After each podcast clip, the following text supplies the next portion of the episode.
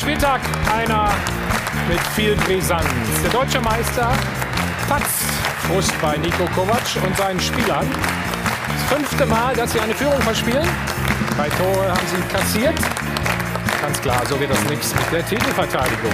In Dortmund hat man das mit einem weinenden, einem lachenden Auge gesehen. Sie haben sich einen Punkt in Frankfurt erkämpft. Dank der großartigen Leistung und des Tores ihres Kapitäns Marco Reus. Aber am Ende fragen sie Dortmunder auch, haben wir vielleicht eine Riesenchance verpasst, um die Bayern neun Punkte auf Distanz zu halten. Und sauer war man gestern Abend auf Schalke, vor allen Dingen der Trainer über die spielentscheidende Szene. Es geht um die rote Karte des Schalker Torhüters. Hier sehen wir es, die steht außer Frage, aber was ist davor passiert? Das müssen wir alles klären. 0 zu 2 hat Schalke verloren, sie versinken im Mittelmaß. Und der Gewinner des Spieltages heißt eindeutig Borussia Mönchengladbach. Er hat 98 Länderspiele gemacht, war für Bayern München unterwegs, für Bayer Leverkusen, für Chelsea, also kennt fast alles. Hier ist Michael Ballack.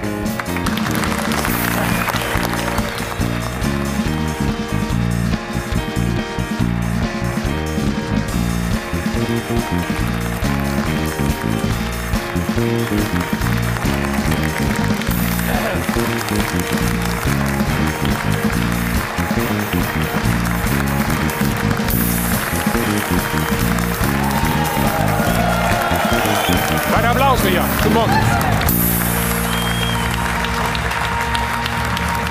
War gar nicht so einfach, heute Morgen hier hinzukommen, ne? oder? Nee, das war eine, eine große Tour, ja. Starnberg ist nicht weit, aber bei dem Wetter war es schon tough, ja. Ich habe gerade gesagt, Leverkusen hast du gespielt, bei Bayern natürlich auch. War es das äh, schon für die Bayern gestern mit der Titelverteidigung?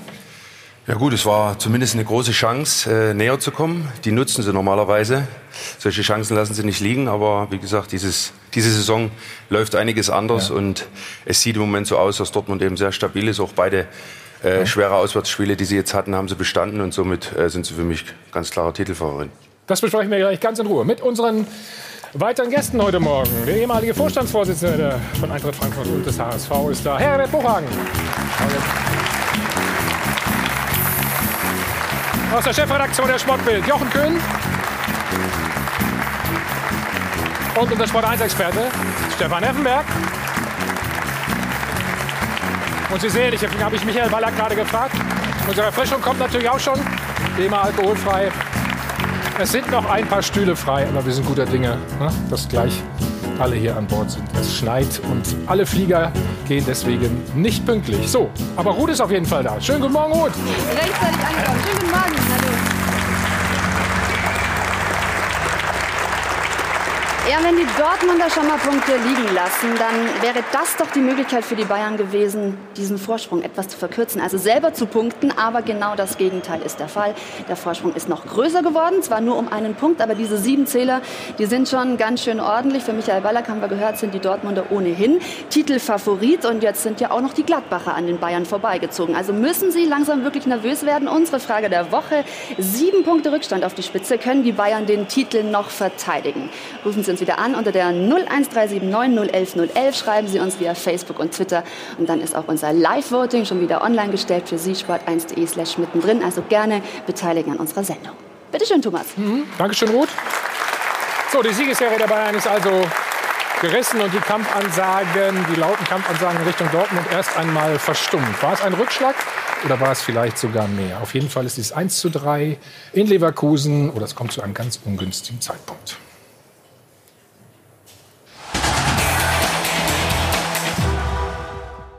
Eine Woche zum Vergessen für die Bayern.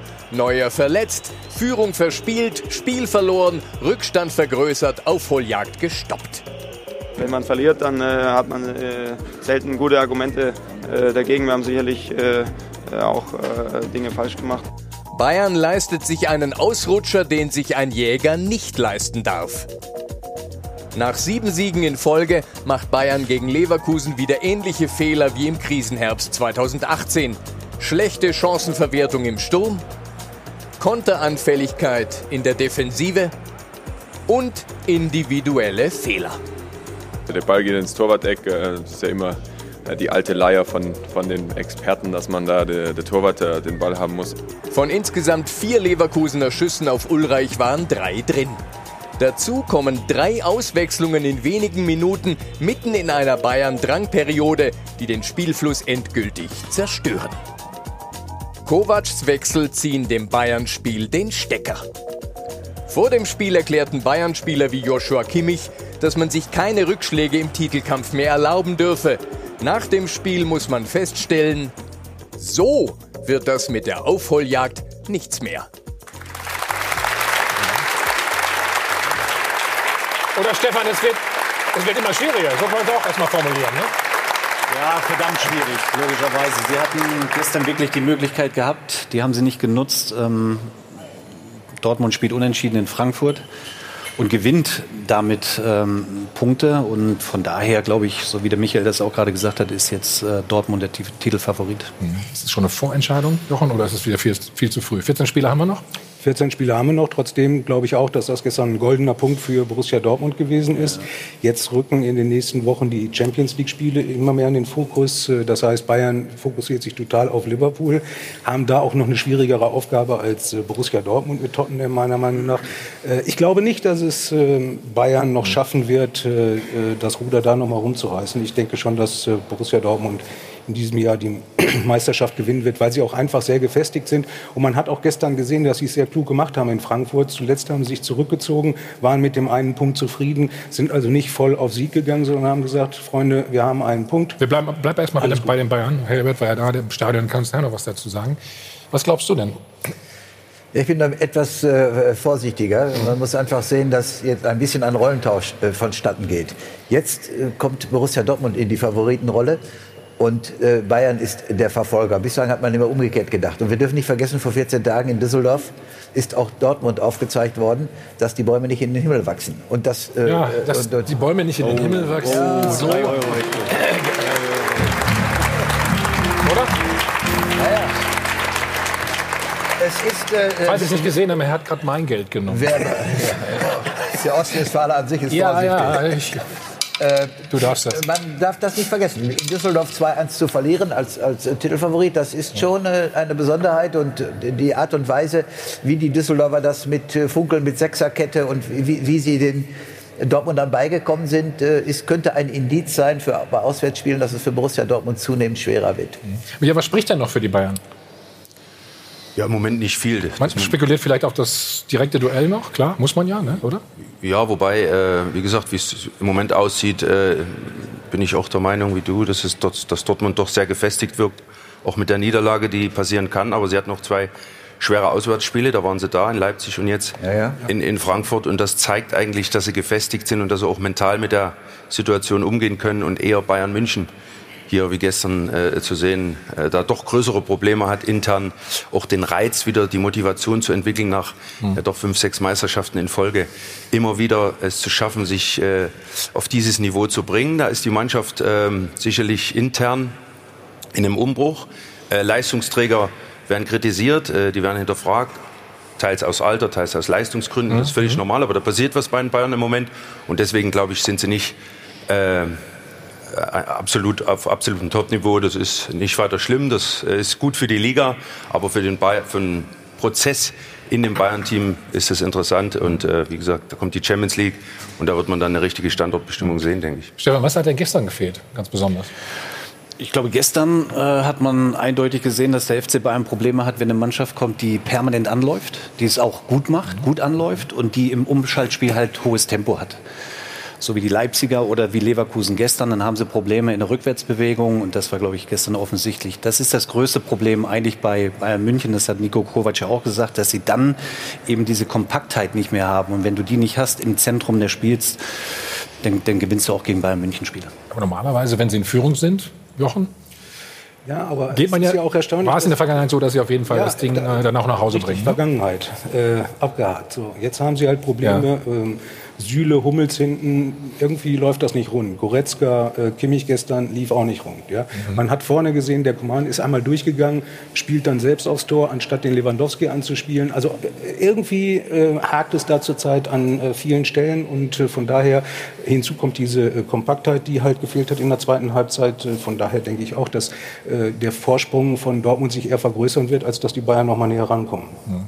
Gehen wir mal ins Spiel rein. Schau mal auf das Ausgleichstor für Bayer Leverkusen. Beli in letzter Zeit, Herbert ja auch viel kritisiert, ne? Ja, ich fand das eigentlich ganz spannend, eben was Ulreich gesagt hat. Er hat gesagt, jetzt kommen die Experten und sagen, es ist die Torwart-Ecke. Ja. Also der, sein, Hat- er. Torwarttrainer, sein Torwarttrainer wird mit Sicherheit auch sagen, du, das ist die Torwart-Ecke. Ähm, das ist ein Torwartfehler. Also er steht ja viel zu zentral, spekuliert jetzt einmal kurz auf die, auf die andere Ecke und dann kommt er halt nicht mehr hin. Ja, also der Torwarttrainer wird ihm das auch sagen. Vor allem der Ball, Micha, der fällt ja hinten runter, ne? Der geht nicht ganz oben rein. Nee, also Stefan hat natürlich recht, das ist eigentlich ein Geschenk für einen Torwart, aber er hat natürlich keine Praxis, Spielpraxis. Er hat äh, Manuel hervorragend ersetzt, letzte Saison, äh, hat es wirklich überragend gemacht, aber dieses Jahr überhaupt noch keine Praxis und kommt dann in so einem Spiel rein und macht, ja, einen Stellungsfehler und äh, kommt deswegen nicht mehr hin. War gut geschossen, aber ist natürlich die Torwart-Ecke klar. Okay, da stand es 1-1. Gucken wir auf das 2-1. Das ist dann, was ihr angesprochen habt. Also es ist ein Abschlag von Radetzky, Stefan, und dann, dann ist eben die Defensivarbeit Genau, da machen sie dann halt unbefriedigend, sage Ja, ich mal. Ne? genau. Also Hummels geht für mich raus, was er nicht machen darf. Ja, er muss das Spiel verzögern, in die Rückwärtsbewegungen eher rein. Jetzt sieht man das gleich. Also hier ist der Zweikampf. Kimmich Also geht auch genau, nicht richtig jetzt achten wir mal ein Stück weit auf Hummels, den haben wir hier eingekreist. Ja, jetzt geht er in die Vorwärtsbewegung, das darf er nicht, er muss das verzögern und Süle macht den nächsten Fehler, dass er eben rausgeht und dann steht er blank in der Mitte.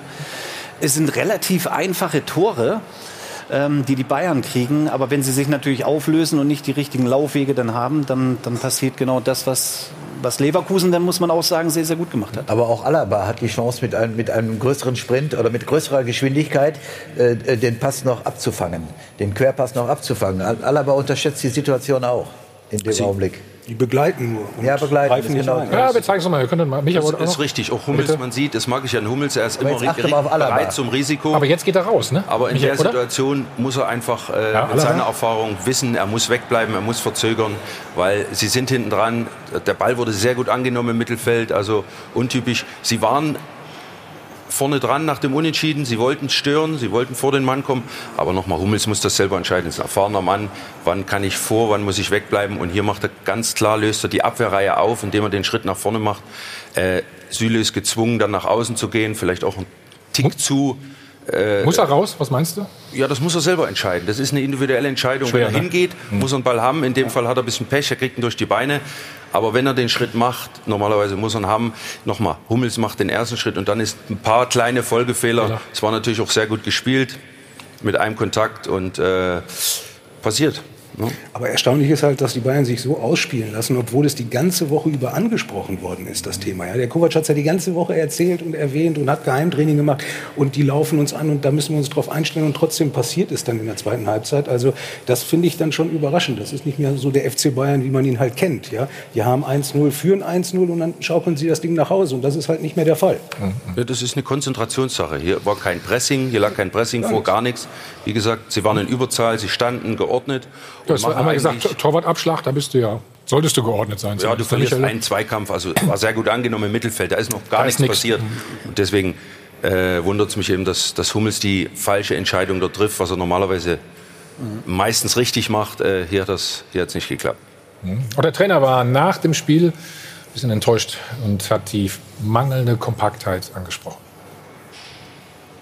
Das, was ich ähm, bemängeln muss und äh, auch morgen ansprechen werde, ist ganz klar der Punkt Kompaktheit. Denn ähm, du kannst dir es nicht erlauben, drei Gegentreffer zu kassieren, um, um dann noch den Anspruch zu haben, in Leverkusen zu gewinnen. Also es ist egal, wo man drei kassiert, ob in, in Leverkusen oder in einem anderen Stadion. Das wird schwierig in der Bundesliga. Das schaffen sie selbst im Training nicht, wenn sie drei kassieren, dass sie vier, drei gewinnen. Das ist äh, relativ selten und da müssen wir dran arbeiten. Das äh, spreche ich immer wieder an, weil nach vorne hat die Mannschaft sehr große Qualitäten, aber wir müssen nach hinten den Laden zumachen, denn jeder weiß, dass die Meisterschaften bekanntlicherweise hinten entschieden werden. Also klare Kritik an der Defensivleistung oder an der Nein, eine, eine, eine, eine richtige Analyse und äh, man, äh, man merkt ja auch, dass Nico äh, nicht mehr bereit ist, äh, alles zu entschuldigen, sondern er legt das ganz klar auf den Tisch. Eine, eine knallharte Analyse und ist auch eine Kritik an, an seiner Mannschaft und seinen Spielern und ich halte das auch für angebracht. Stefan, ist es wieder das, was Sie schon mal angesprochen haben, dass sind ja nicht immer nur die Innenverteidiger schuld, ne? sondern ja. davor, der, dass der, dieser Sechser fehlt, den sie mal hatten, vielleicht mit Vidal, so ein Typen. Ja, du hast ja gerade gesagt, Kritik an der Defensive. Also ja. das Mittelfeld gehört ja auch dazu. Ne? Das muss man auch mal sagen. Und wenn sie eben nicht im Tempo schnell genug zurückkommen, ähm, dann haben sie Probleme. Vor allen Dingen die Innenverteidiger, logischerweise. Ähm, die, die zwei Sechser gestern haben, haben es nicht gut gemacht, das muss man ganz klar sagen. Ja, die sind hauptverantwortlich für die Kompaktheit. Du hast genau in derselben Position ja auch gespielt. Ja. Also da gibst du auch schon die Sicherheit.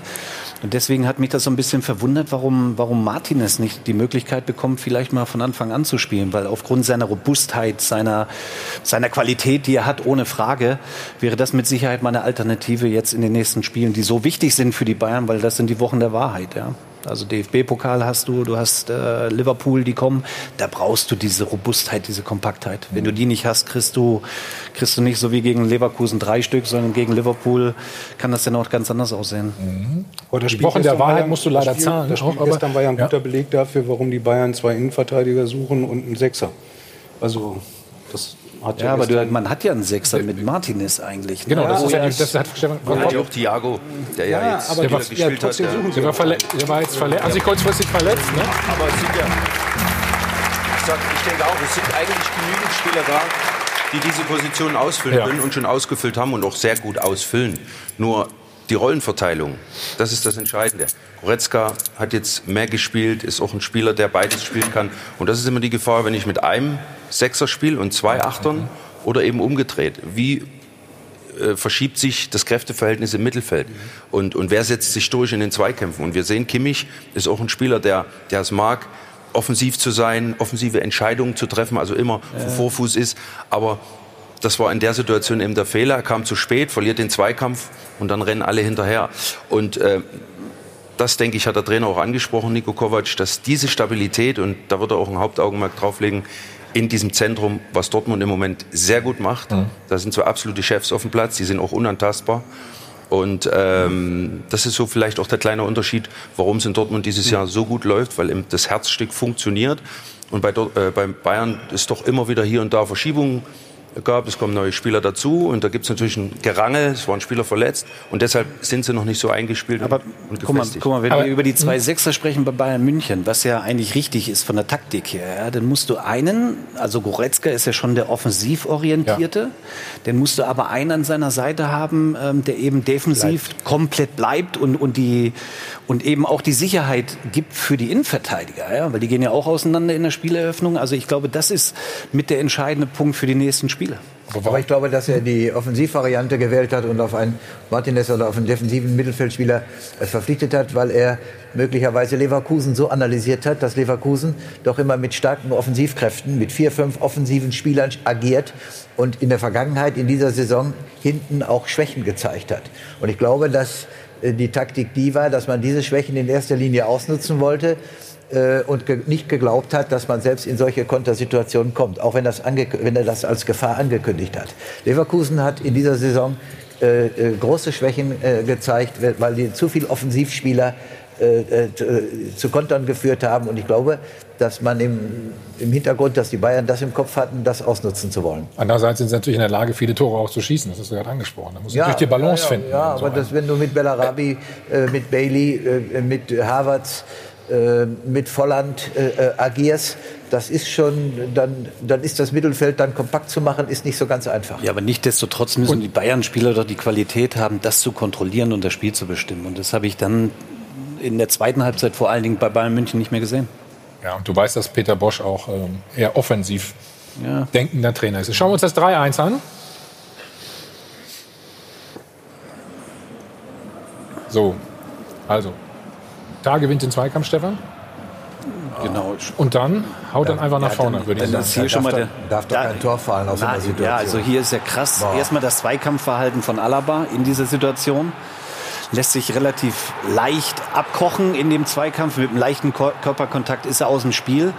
Und wenn wir die Szene gleich nochmal haben, schauen wir mal auf den Laufweg von, von Mats Hummels. Also ich bin also es, es, sah erst wieder nach Abseits aus, deswegen hat's, hat wieder der... Ja, aber wir wollen jetzt mal hier... Wieder, ja, wir schauen erst mal auf das Abwehrverhalten, was du gesagt hast. Na, jetzt gehen wir erstmal auf, aufs Abseits, oder? Das haben wir jetzt eingezeichnet. Können wir auch machen. Also ist kein Abseits. Ähm, aber das Zweikampfverhalten von Alaba in der Situation und der Laufweg von Hummels. Er ist wieder in der Vorwärtsbewegung ähm, und löst damit im Endeffekt wieder die Viererkette auf. Und deswegen ist es wieder ein leicht herausgespieltes äh, Tor von den Leverkusenern. Also ich würde es mir wünschen, dass wir es vielleicht nochmal sehen. Ja.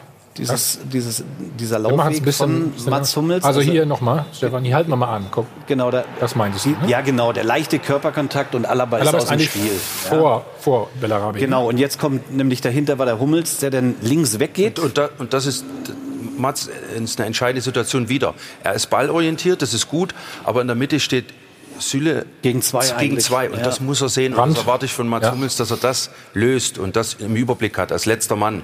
Und da ist er eben im Moment, vielleicht nimmt er da zu viel Risiko in seinem Spiel und da stimmt einfach die Balance nicht. Ja, aber er löst ja alles auf. Ne? Mit diesem, Warum geht er nach außen? Das habe ich mich nur Ja, gefragt. weil er also ich meine, nur auf den Ball wir schaut. wollen jetzt nicht nur auf eigentlich- rumhacken, aber das Nee, ist aber- merkwürdig, ne? oder? ich glaube, er spekuliert, dass Alaba den Ball gewinnt und er direkt in die Vorwärtsbewegung gehen kann. An, einen anderen Grund sehe ich da nicht. Aber da hat er nichts zu suchen. Ja, aber als Innenverteidiger dann nach vorne nein, preschen? da hat er nichts zu suchen. und Süle dann in der Situation ist dann die ärmste Sau. Aber ich möchte noch mal zurückkommen auf die, auf die, Herbert, was du sagst, das, das, Gerne. äh, die Aufstellung im Mittelfeld. Das ist schon entscheidend, ob ich dann mit ein oder zwei Offensiven im Mittelfeld spiele oder eben Defensiven, weil sonst spielen sie 4-3-3, das äh, Mann gegen Mann, es gleicht sich aus. Aber auch Leverkusen hat ein klares Zeichen gestern gesetzt, äh, in der Form, dass sie mit, mit äh, Brandt und Harvards zwei Offensive im Mittelfeld stellen, Bailey außen und, und, und Bellarabi Volland in der Spitze dazu. Das war ein ganz klares Statement, ein Zeichen, wir wollen hier unser Spiel spielen und die Bayern müssen sich nach uns richten. Und das war in der Vergangenheit nicht immer so. Und dann liegt es eben an den Spielern wie Kimmich und Goretzka, das aufzufangen und diese Balance zu finden im Spiel und sich durchzusetzen. Das waren für mich die entscheidenden Duelle im Mittelfeld. Deswegen war das Spiel auch nicht so hochklassig, weil sie immer wieder ihre Position gesucht haben. Beide Mannschaften haben, haben okay gespielt mit ihren Möglichkeiten, aber Leverkusen hat nie irgendwo seine, seine Formation verlassen, auch wenn als sie gewechselt haben. Sie haben ja zweimal verletzungsbedingt ausgewechselt, Ja. sondern äh, Havertz musste zum Beispiel raus. Sie waren überzeugt von ihrem Spiel, sie haben auf ihre Chance gewartet und haben dann ihre wenigen Chancen genutzt. Aber wenn ich dich richtig verstehe oder wenn ich ihn richtig verstanden habe, hätten das die Spieler auf dem Platz auch lösen müssen, nicht nur Nico Kovac draußen, ne? Ja, natürlich, also Nico hat die Mannschaft so eingestellt, denke ich, wie er es auch gesagt hat und äh, sicherlich die ganze Woche. Aber da kommt es eben dann zu eins zu eins Duellen im Mittelfeld da, oder eben die eine oder andere Situation, wo ich den Fehler nicht machen darf, die dann solche Spiele entscheiden und das war gestern so. Gut, dann reden wir gleich noch mal über ja, die kalibrierte Linie, ne? wie es so schön heißt. Heribert freut sich schon, sehe ich. Also, Lewandowski erzielt ein Tor. Es wäre das 2 zu 0 für die Bayern gewesen. Vielleicht der Knackpunkt des Spiels. Das alles gleich bei uns im Check 24 Doppelpass.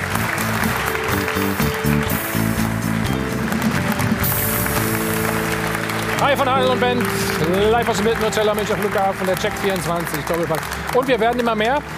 Unser Chefreporter von den Bayern ist da, Stefan Kumberger. Herzlich willkommen. Servus. Guten Morgen. Hallo. Morgen.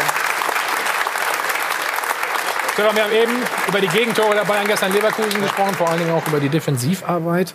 Mats Hummels war ja eigentlich so ein Kandidat, wo wir gedacht haben, oh, der ist hinten dran. Jetzt spielt er wieder. Aber so richtig in Tritt kommt er nicht, oder? Ja, gut, also Mats Hummels beruft sich ja immer auf die Zahlen und die Zahlen, die stimmen. Ähm, immer wenn er gespielt hat, haben die Bayern durchaus ähm, manierlich äh, agiert und haben auch ähm, gewonnen. Gestern äh, war das nicht so das Gelbe vom Ei. Und wie du sagst, wir haben eigentlich alle gedacht an der Selbener Straße, dass äh, Jerome Boateng den, den Vortritt bekommt in den Spielen nach der, nach der Winterpause. Was weißt du mehr? Warum ist die Entscheidung so gefallen? Vielleicht, weil Mats auch nur links, äh, die linken Innenverteidiger spielen kann? Ja, Nico Kovac hat sich ja dazu entschieden, diese gute Laune-Rotation, die er ja am Anfang des Jahres äh, gemacht hat. Wie, Ging's wie heißt das? Gute Laune? Gute Laune-Rotation. Da ging es halt darum, ähm, es wird gespielt, damit jeder zufrieden ist. Am Ende war niemand zufrieden, weil es eben das Leistungsprinzip ausgehebelt wurde. Und jetzt sagt Nico Kovac klipp und klar, ich habe äh, meine Mannschaft. Gestern war der erste Tag, wo er mal ein bisschen äh, rotiert hat und schon geht's wieder schief. Aber grundsätzlich hat er ja schon recht ne, beim FC Bayern. Du kennst das ja auch. Also nicht alle, aber da musst du rotieren. Wenn du äh, große Ziele hast und die hat der FC Bayern und am Anfang der Saison, wenn du so einen Kader zur Verfügung hast, ist es für mich Normalität, hm. wenn ein Trainer rotiert, damit er auch äh, natürlich viele bei Laune hält, aber äh, es ist ja nicht so, dass nur elf Topspieler sind, sondern 15, 16, 17 und die wollen natürlich auch zum äh, Einsatz kommen und äh, der FC Bayern hat das eigentlich in der Vergangenheit immer sehr gut hingekriegt, ähm, da äh, ja, das nötige oder ein Trainer das nötige Gespür eben zu haben und dann äh, im Mai, äh, April und März, wenn die entscheidenden Champions League Spiele kommen, die beste Mannschaft auf dem Platz zu haben. Also da ist er. Also du hast dich immer gefreut, wenn du nicht spielen durftest. Nee, ich. es gab ein, zwei Ausnahmen. du kannst doch sagen, dass du nicht rotiert hast. Stefan nämlich auch nicht, Stefan. Ne? Ja, Stefan weiß auch nicht, Zeit. Drei Spiele in der Woche, ja, es ging, hast du schon gemacht. Geht schon. Ja. Nee, aber die, ähm, das ist völlig normal und äh, er ist ein bisschen unter Druck geraten, aber er hatte natürlich die richtige Idee und auch den richtigen Plan. Natürlich, wenn du nicht alle Spiele gewinnst und es kommt ein bisschen Kritik und dann wird dein Rotationsprinzip kritisiert, was eigentlich in Ordnung ist, äh, dann ist das halt so. Das ist der Situation manchmal geschuldet, aber grundsätzlich beim FC Bayern rotieren gehört dazu. Dann schauen wir noch mal auf diese Szene, die wir eben schon mal angesprochen haben. Das vermeintliche 2 zu 0, Stefan durch Robert Lewandowski. Wunderbar gespielt eigentlich, ne? Ist super gespielt. Also perfekter Laufweg, Lewandowski. Toll abgeschlossen. Steckt den, steckt den durch. Das war richtig, richtig gut. War, war ein richtig gutes Tor oder auch nicht. Und jetzt kommt nämlich die kalibrierte Linie. Da haben wir sie. Ja, und leider Gottes ist es so, es war abseits. Das ist natürlich, Nico Kovac hat sich ja darüber auch so ein bisschen aufgeregt, aber jetzt haben wir sie und ich denke, das ist ein guter Beweis, dass der Videobeweis eben ähm, richtig ist. Und das haben sie auch richtig entschieden. Sehe ich ganz anders, Stefan. Ähm, das war kein also, Abseits. Äh, nein, ich, äh, es wird immer vom Abseits, äh, äh, es wird immer vom Beweis gesprochen. Es ist kein Beweis, es ist eine Behauptung.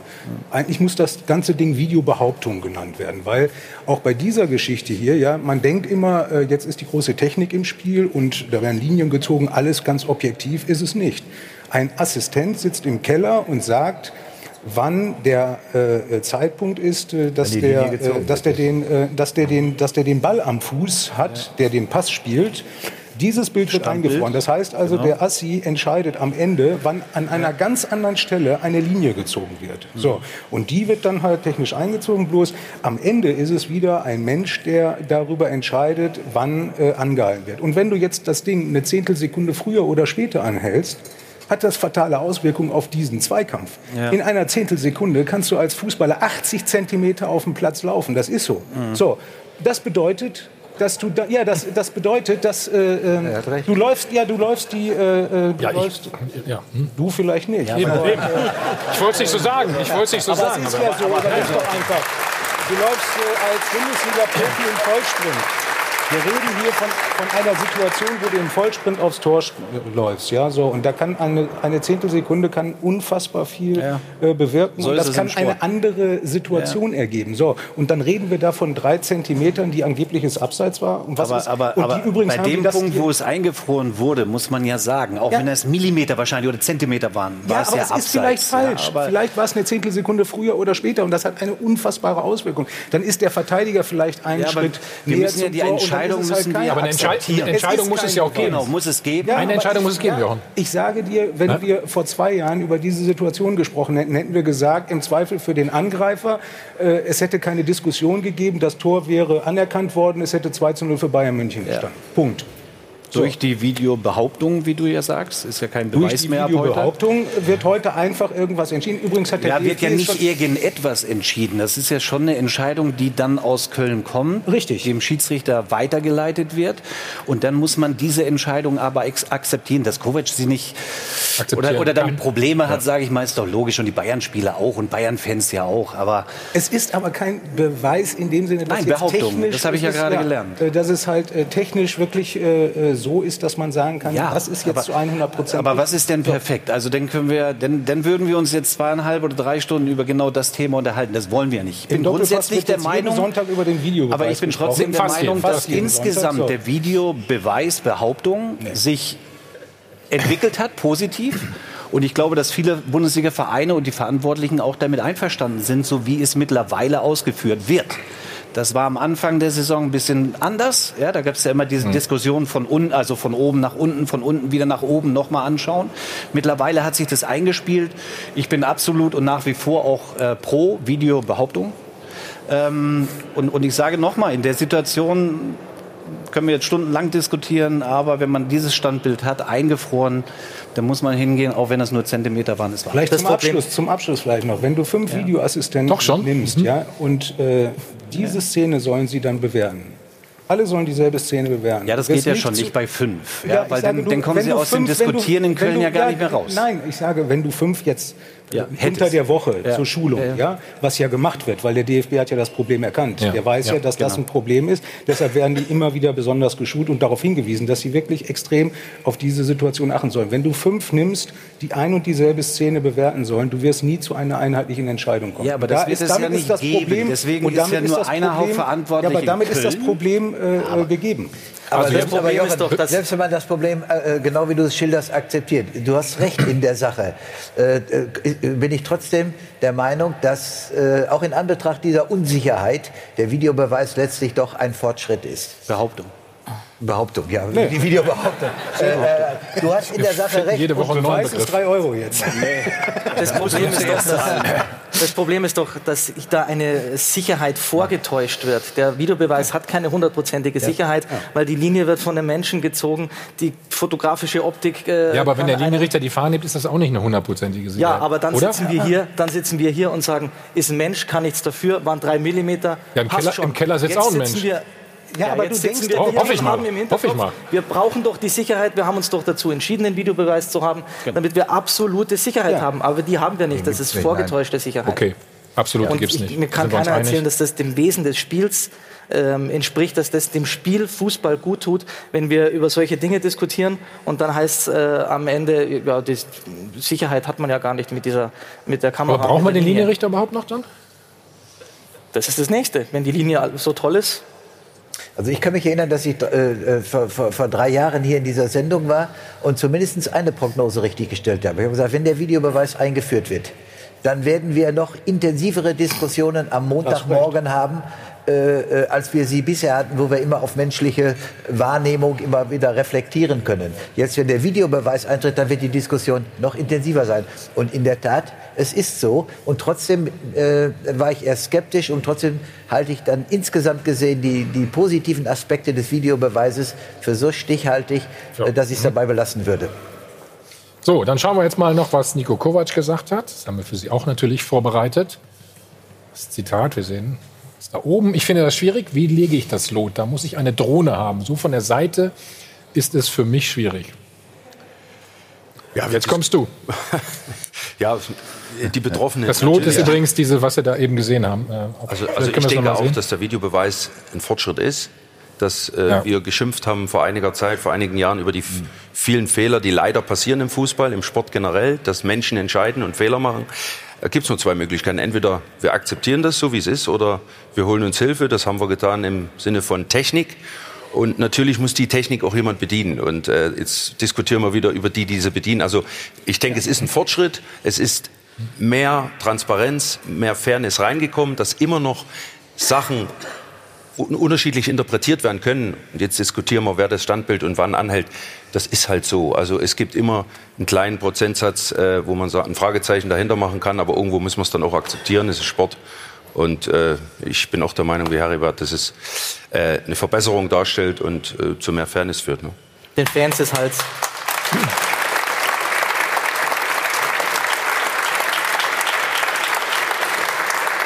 Fans ist halt zu einem gewissen Punkt schon auch irgendwie erklärt und erzählt worden, wir haben dann hundertprozentige Sicherheit und dann werden alle Entscheidungen fair ablaufen und so weiter. Und das, das ist eben nicht so. Deswegen ärgern sich ja viele Anhänger darüber, Gut, wenn ich- dann solche Szenen Ich, zu sehen glaub, sind. unsere Meinung ist klar hier in der Runde oder weitgehend eure Meinung. Was sagen die Fans denn, Ruth?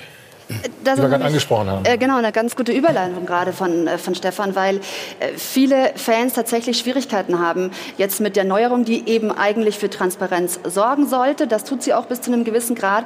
Aber die Fans sind ähm, nicht zu- zufriedengestellt, beziehungsweise sagen, das mit den Linien ist doch irgendwie Käse, weil man eben ähm, auch diese Winkel und die einzelnen Strichlinien, Lot etc. nicht so ganz nachvollziehen kann. Hier heißt es, Lewandowskis Knie liegt nicht an der Linie dran und bei Tar geht sie durchs Knie. Kein großer Unterschied, aber bei Abseits eben ent anscheinend entscheidend. So, da haben wir es nochmal. Und es geht auch in diese Richtung weiter. Da wird dann auch noch ähm, zusammengefasst, dass es jetzt schon das dritte Abseitstor in diesem Jahr 2019 ist, das fälschlicherweise aberkannt worden ist.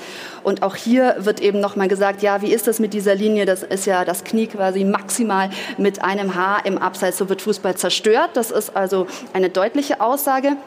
Und Marcello sagt hier also, Abseits, das eben nur dank kalibrierter und gestrichelter Geodreiecklinien nachgewiesen werden kann, kann nie und nie und niemals ein entscheidender Vorteil bzw. eine klare Fehlentscheidung sein. Und darum geht es ja eigentlich um diese klaren, ganz klaren Fehlentscheidungen. Also er selbst sagt, wenn es jetzt um diese Millimeter Haaresbreiten Entscheidungen geht, dann kann er es nicht nachvollziehen.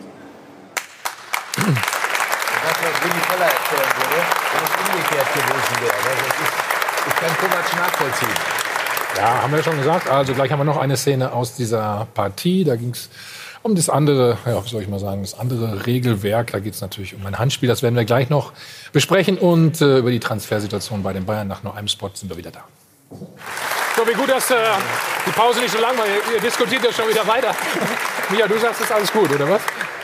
Ich sag, wir diskutieren, äh, also natürlich war es knapp, aber wir diskutieren über zwei Entscheidungen, die eigentlich korrekt für mich getroffen wurden. Auch wenn es knapp war und ärgerlich für die Bayern. Und Leverkusen hatte das Quäntchen Glück. Auf der anderen Seite, Heribert sagte gerade, aber das war doch ein schönes Tor. ja, aber es war dann auch Da hat er doch recht, finde ich. Da hat er recht. Da hat er recht. Auf jeden Fall. Ja, komm, dann eine Szene haben wir noch, habe ich schon gerade gesagt. Handspiel. Ja oder, ja oder nein? Äh, äh, Nochmal. Ich, Ja, ja, ja, Da musste ich die komplette Regelauslegung oder die Formulierung des Handspiels wissen. Ich glaube, da haben wir in der Vergangenheit schon sehr, sehr oft diskutiert. Es ist wirklich Zufall, dass es wieder Mats Hummels ist übrigens. Nicht, dass wir alle denken, hier, wir wollen Ich glaube, man sollte immer nur ihn zeigen. den Schiedsrichtern vielleicht äh, auch hier unter die Arme greifen, indem man die Regel eindeutiger definiert. Was ist Hand und was nicht? Oder was muss gepfiffen werden und was nicht? Da gibt es immer noch einen großen Spielraum. Absicht oder nicht? Geht die, Ball, geht die Hand zum Ball? Ja, da ist ja oft die Formulierung, hat die Hand da was zu suchen? Ja, gerade bei Flanken oder so, wenn ein Spieler ganz nah am Spieler dran ist und dann der Ball prallt an die Hand, unglücklich sieht das aus, schreien Hand und der Schiri weiß nicht genau, kann ich jetzt pfeifen oder, oder nicht, ist eine 50-50 Äh, das ist wieder Situation. diese Entfernung. Also in dieser Der Situation. Ball würde natürlich aufs Tor gehen. Ne? Das, Ja, ist, das aber- ist immer die Frage. Also in dieser Situation, ich weiß auch nicht das genau, ist ja das sagen. Schwierige auch für den Schiedsrichter. Er kriegt ihn ja vorher gegens Knie und vom Knie gegen die Hand. Ne? Und das zeigt Mats Hummels dem Schiedsrichter auch klar und deutlich an. Und deswegen hat Okay, deswegen ist es in Ordnung, ne? Und deswegen hat er eben nicht auf Elfmeter entschieden. ist keine unnatürliche Bewegung von Mats. Ist eine natürliche Bewegung, wie er in die Abwehrsituation. Er kann ja nicht wie ein Pinguin angreifen. Ja? Nein, nein, er macht einen, Aus, Rücken, er macht einen also, Ausfallschritt. Ja, ja. Ausfallschritt und Ja. dann hast du den Arm nun mal eben äh, äh, abgewinkelt. Und trotzdem wird es den ein oder anderen Assi wieder geben, der da eingreift und damit äh, dann entscheidet Elfmeter und dann haben wir wieder die Diskussion und es wird halt keine einheitliche Lösung geben, weder beim Abseits noch beim Handspiel. Wir werden immer weiter diskutieren, ob wir jetzt einen Assi haben, der da im Keller sitzt oder nicht. Ja, aber dann müssen Sie das eben Für verbessern. mich ist es ein Handspiel, ein ganz klares Handspiel. Der schießt aufs Tor, der Ball geht wahrscheinlich ins Tor und der haut den Ball da so weg. Ich Ja, hätte aber Michael er haut ihn, er bekommt würde ich ihn gerne vorher mal erleben, Knie. Jochen, er haut ihn nicht- erlebt, er haut ihn nicht weg. äh, Jochen, Leverkusen Jochen, gespielt Jochen. hast. Äh, du wärst als Nein, erster beim Jochen. Schiedsrichter. Er, er bekommt Also- also ihn aber vorher gegen das Knie. Das darf man nicht vergessen. Das habe Die Formulierung, er haut ihn weg, ist das falsch, Jochen. Nein, nicht Er haut ihn nicht weg, sondern er prallt kriegt ihm an den Arm. Vorher ja. aber gegens Knie, ne? Und vom Knie dann gegen die Hand. Also, ja. Und wo soll die Hand hin? Ja, äh, ich sage nur, diese Elfmeter sind zigfach gepfiffen worden. Darüber brauchen wir doch gar nicht zu diskutieren. Doch, machen wir ja gerade. Aber weil die Regel, weil, Da kommen wir auch nicht raus. Da kommen wir nicht raus. weil die, Ja. die, die sind gepfiffen worden, weil die Regelauslegung nicht klar ist, Klar nicht klar definiert. Und das ist das Problem. Ja. Und deswegen diskutieren wir. Ja, und wenn die Regelauslegung klar wäre, äh, die Regel klar definiert wäre, dann gäbe es Hand oder Hand ist Hand oder Absicht ist Absicht, aber das Im, ist es Im eben Hockey nicht. gibt's das ja. Äh, Die versuchen ja über den Ball an den Fuß zu spielen. Fuß ist Fuß. Egal ob Absicht oder nicht Absicht oder was auch immer. Wenn der Ball äh, an den Fuß geht, dann wird auf sieben Meter äh, äh, äh, entschieden. Ja, aber bei dir ist es ja so, war ein schönes Tor zählt. Mir hat's ob gefallen, abseits ja. oder nicht. Ja. So, lass uns noch über eins sprechen. Mit Also, Schalke würde man sagen, wegen die Kleinigkeit darf man doch nicht pfeifen. kommen wir noch zu Schalke. Dann kannst du nachher noch gerne was zu erzählen. So, wir haben eben schon diskutiert, die Ausstellung von Nico Kovac hätte vielleicht ein bisschen defensiver agieren müssen oder nicht. Dann gab es diese drei Wechsel. Man hatte den Eindruck, der Spielfluss, Stefan, der war dann so ein bisschen dahin. Ne? Also Thomas Müller ist der Erste, geht raus. Ja, ich glaube, im Gnabry, zwei ja, minuten okay. takt hat er dann, glaube ich, ausgewechselt. Aber ich würde das jetzt nicht als Diskussion nehmen, dass die Bayern in Leverkusen verloren haben. Also, dass er natürlich dann wütend ist, das sieht man jetzt hier an seiner Re Reaktion, geht direkt vorbei, klatscht nicht ab. Da schiebt einer einen gewissen Frust. Ich hätte ihn jetzt nicht ausgewechselt, aber äh, das ist nicht meine Entscheidung gewesen. Also war nur ein Manchmal Moment. nicht so einfach als Bayern-Trainer. Bitte? Das ist manchmal nicht so einfach als Bayern-Trainer. Beim FC Bayern, ne? Ja. Aber, zu eurer Zeit, ihr, wart doch, ihr beiden wart doch souverän, ihr wart, hättet doch kein, gab doch zur Kritik am Trainer keinen Anlass. Nein, wir, wir, Sind nicht wir hätten ja auch nicht abklatschen müssen, weil wir wurden nie ausgewechselt. Ach so.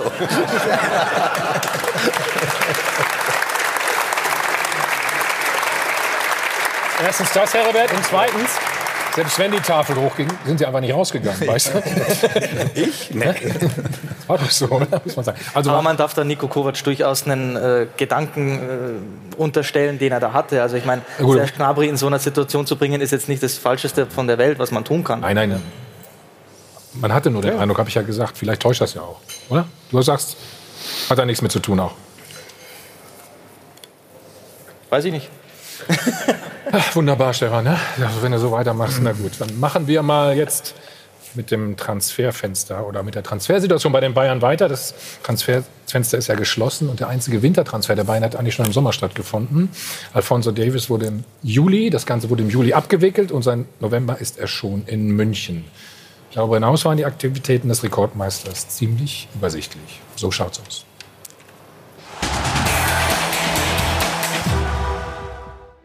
Was ist eigentlich aus der großen Wintertransferoffensive geworden? Wenn irgendwas auf dem Markt ist und da einer ist, der uns kurz- oder mittelfristig helfen kann, werden wir das tun. Klingt spannend und hier kommt sie, die gesamte Transferaktivität des Rekordmeisters in einem Satz. Bayern verkauft Wagner nach China.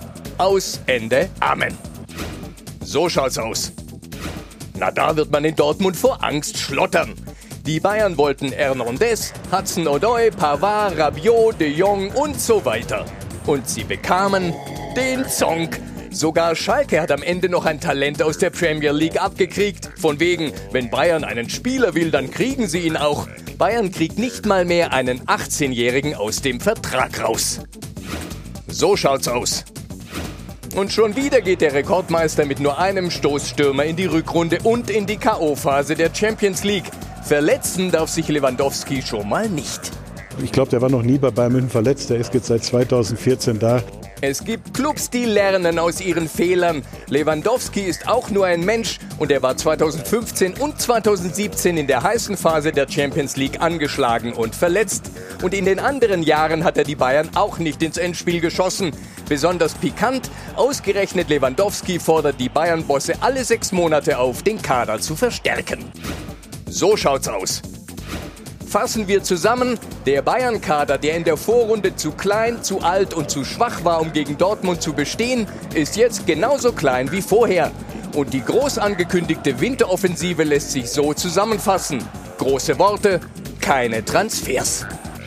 So schaut's aus. So, ein bisschen überspitzt sicherlich dargestellt, aber erstmal zahlig für den Kollegen. Ne? Lewandowski ist auch nur ein Mensch. Herbert, du kennst dich ja mit Transfers bestens aus. Ja. Warum? Oder haben, haben die Bayern den Spieler nicht gefunden? Haben sie ihn nicht bekommen? Was glaubst du?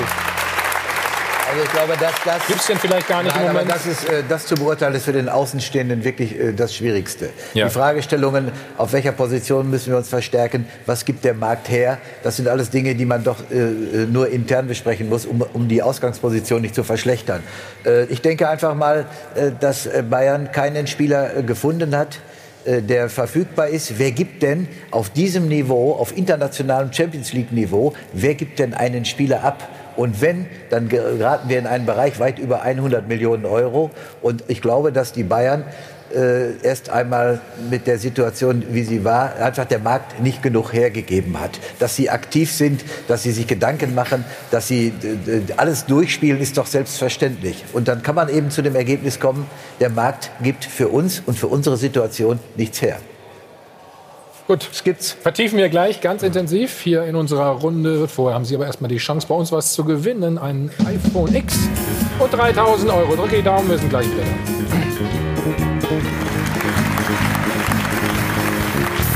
Reihe von Adel und Bandwehr sind zurück. Live aus dem Münchner Münchner Flughafen Check 24. Doppelpass haben es eben mal kurz angerissen. Das Thema, die Bayern haben ja gesagt, Mensch, wenn da ein Spieler ist im Winter, den schnappen wir uns. Das ist aber nicht passiert. Im Gegenteil, sie haben Sandro Wagner abgegeben und zwar nach China. Also kein Backup mehr für Robert Lewandowski und Karl-Heinz Rummenigge. Der Vorstandsvorsitzende hat das folgendermaßen begründet.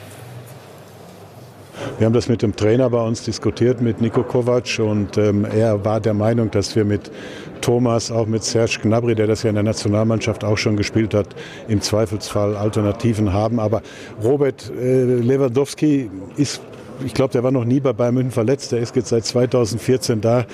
Äh, ich hoffe nicht, dass das jetzt in den nächsten Monaten der Fall sein wird. Stefan, ist das nicht ein bisschen riskant? Ja, das hoffe Jetzt, ich wo es richtig losgeht? Ich hoffe das natürlich auch, dass er verletzungsfrei bleibt. Aber er ist viereinhalb Jahre jetzt bei Bayern München. Also er hat sich auch schon mal verletzt. Dementsprechend übrigens, ne? ist er auch viereinhalb Jahre älter, also wächst das Risiko sehr wohl. Also das ist dünnes Eis, ne? das muss ich sagen. Ja. Grundsätzlich sage ich beim Wechsel Sandro Wagner, wenn, wenn ein Spieler unbedingt weg will, dann sollte man ihn auch gehen lassen. Wenn er wirklich dieses äh, Bedürfnis und Verlangen auch hat, da die Tür aufzumachen, finde ich in Ordnung. Allerdings sehe ich jetzt Müller oder auch Gnabry nicht als Ersatz, sollte der Fall mal eintreten, unbedingt in der, in der Sturmspitze für Lewandowski. ich denke jetzt auch gerade an die Champions League, Michael. Thomas Müller ist erstmal gesperrt, zwei Spiele ne? gegen Liverpool. Ja, die Position äh, vertrauen Sie sehr auf Robert Lewandowski und seinen Gesundheitszustand. Das äh, ist bekannt über die letzten Jahre. Den, den, den Backup noch gehen zu lassen, ist sehr riskant, äh, dass Sie da nichts machen. Also da haben Sie schon ein hundertprozentiges Vertrauen in ihn. Ich glaube, dass äh, Nico Kovac äh, Sandro Wagner nicht so einschätzt, dass er in der entscheidenden Phase im März, April, wenn es in der Champions League zu, zu den großen Spielen kommt, äh, dass er in, die Qualität äh, nicht in dem Spieler Sandro Wagner sieht. Sonst gibt es gar keine Erklärung dafür, dass sie ihn aber ich, gla- ich glaube nicht, dass du so einen Spieler kaufst, um dass er dort von Anfang an spielt in diesen Spielen, sondern eher, um vielleicht drei Tage vorher mal zu rotieren und, und Robert dann eben auch ein bisschen Luft gibt, damit er mal durchschnaufen Ja, kann, um dann fit zu sein. Ich denke, das ist seine Aufgabe Ja. oder sollte seine Aufgabe sein.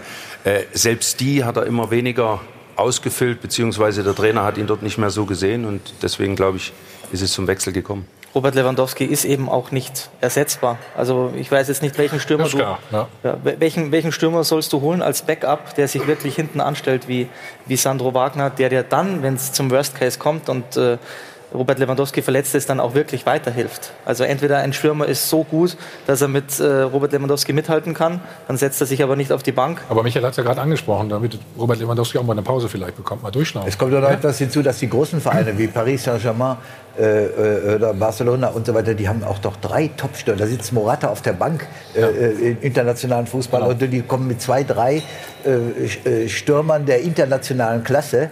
Und das Bayern, das ist schon ein Risiko, mit einem Stürmer, der internationales Format hat, in den März und in den April hineinzugehen. Aber du kannst ja Müller in der Bundesliga spielen lassen. Also ähm, du kannst ja dann Robert Lewandowski tatsächlich auch schonen. Also es liegt ja nicht alles nur an Wagner. Der hat in der Hinrunde kaum noch eine Rolle gespielt, hat glaube ich ein Tor im Pokal gemacht. So, wenn der jetzt so ein Riesenangebot bekommt, siebeneinhalb Millionen netto, äh, wenn du dem dann sagst, Freundchen, du bleibst hier, dann ähm, verbreitet der vielleicht nicht ganz so gute Laune. Auch das muss man ja dann noch berücksichtigen. So, und dann musst du halt abwägen als Trainer. Lasse ich ihn ziehen? Kann ich äh, mit Müller und Gnabry in den Bundesligaspielen dafür sorgen, dass Lewandowski Pausen bekommt?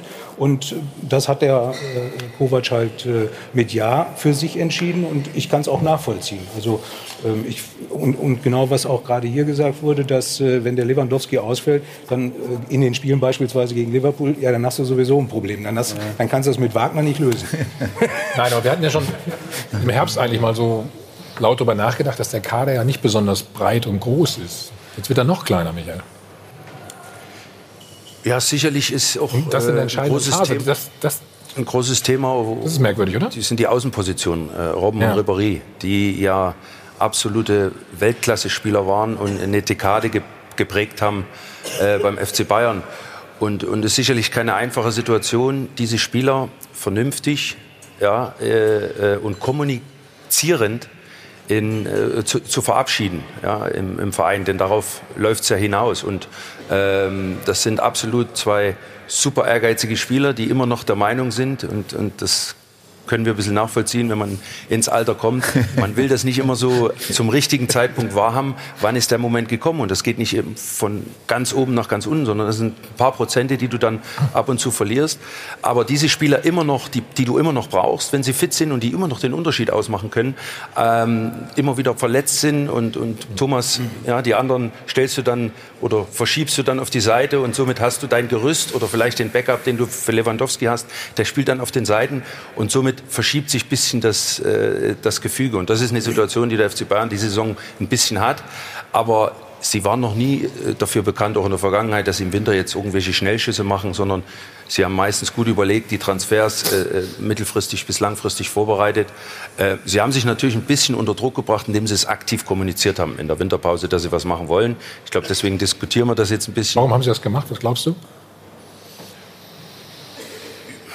Ja, das Brazzo hat den, ich glaube, kurz vor Weihnachten in der Pressekonferenz, als es wieder ein bisschen besser lief, hat vielleicht ein gutes Gefühl gehabt, war so ein bisschen ohne Not, äh, dass, er, dass er dort in der Pressekonferenz ein bisschen vorgebrecht ist und gesagt hat, wenn wir was finden, Hudson wir wollen war, glaube ich, der Name auch, ne? Oder einer von denen. Ja, das hat er, den hat er dann namentlich äh, erwähnt, was sicherlich ein bisschen überraschend war. Es gibt ja, ist ja ein, äh, wirklich ein Top-Spieler aus dem äh, U17-Weltmeisterjahrgang mit Sancho und, und, und Fäden von Man City. Da gibt's ja äh, noch ein paar andere, die äh, auch Wechsel, die jetzt äh, in die Bundesliga streben. Schalke hat gerade noch äh, mit Motondo einen Spieler verpflichtet von Man City. Äh, das ging auch relativ geräuschlos über die Bühne. Also das war schon überraschend, dass sie da so laut und aktiv diesen Spieler abwehren wollten, abwerben wollten. Ja, von auch im Verein, der, ich glaube, seit der U8 spielt er da.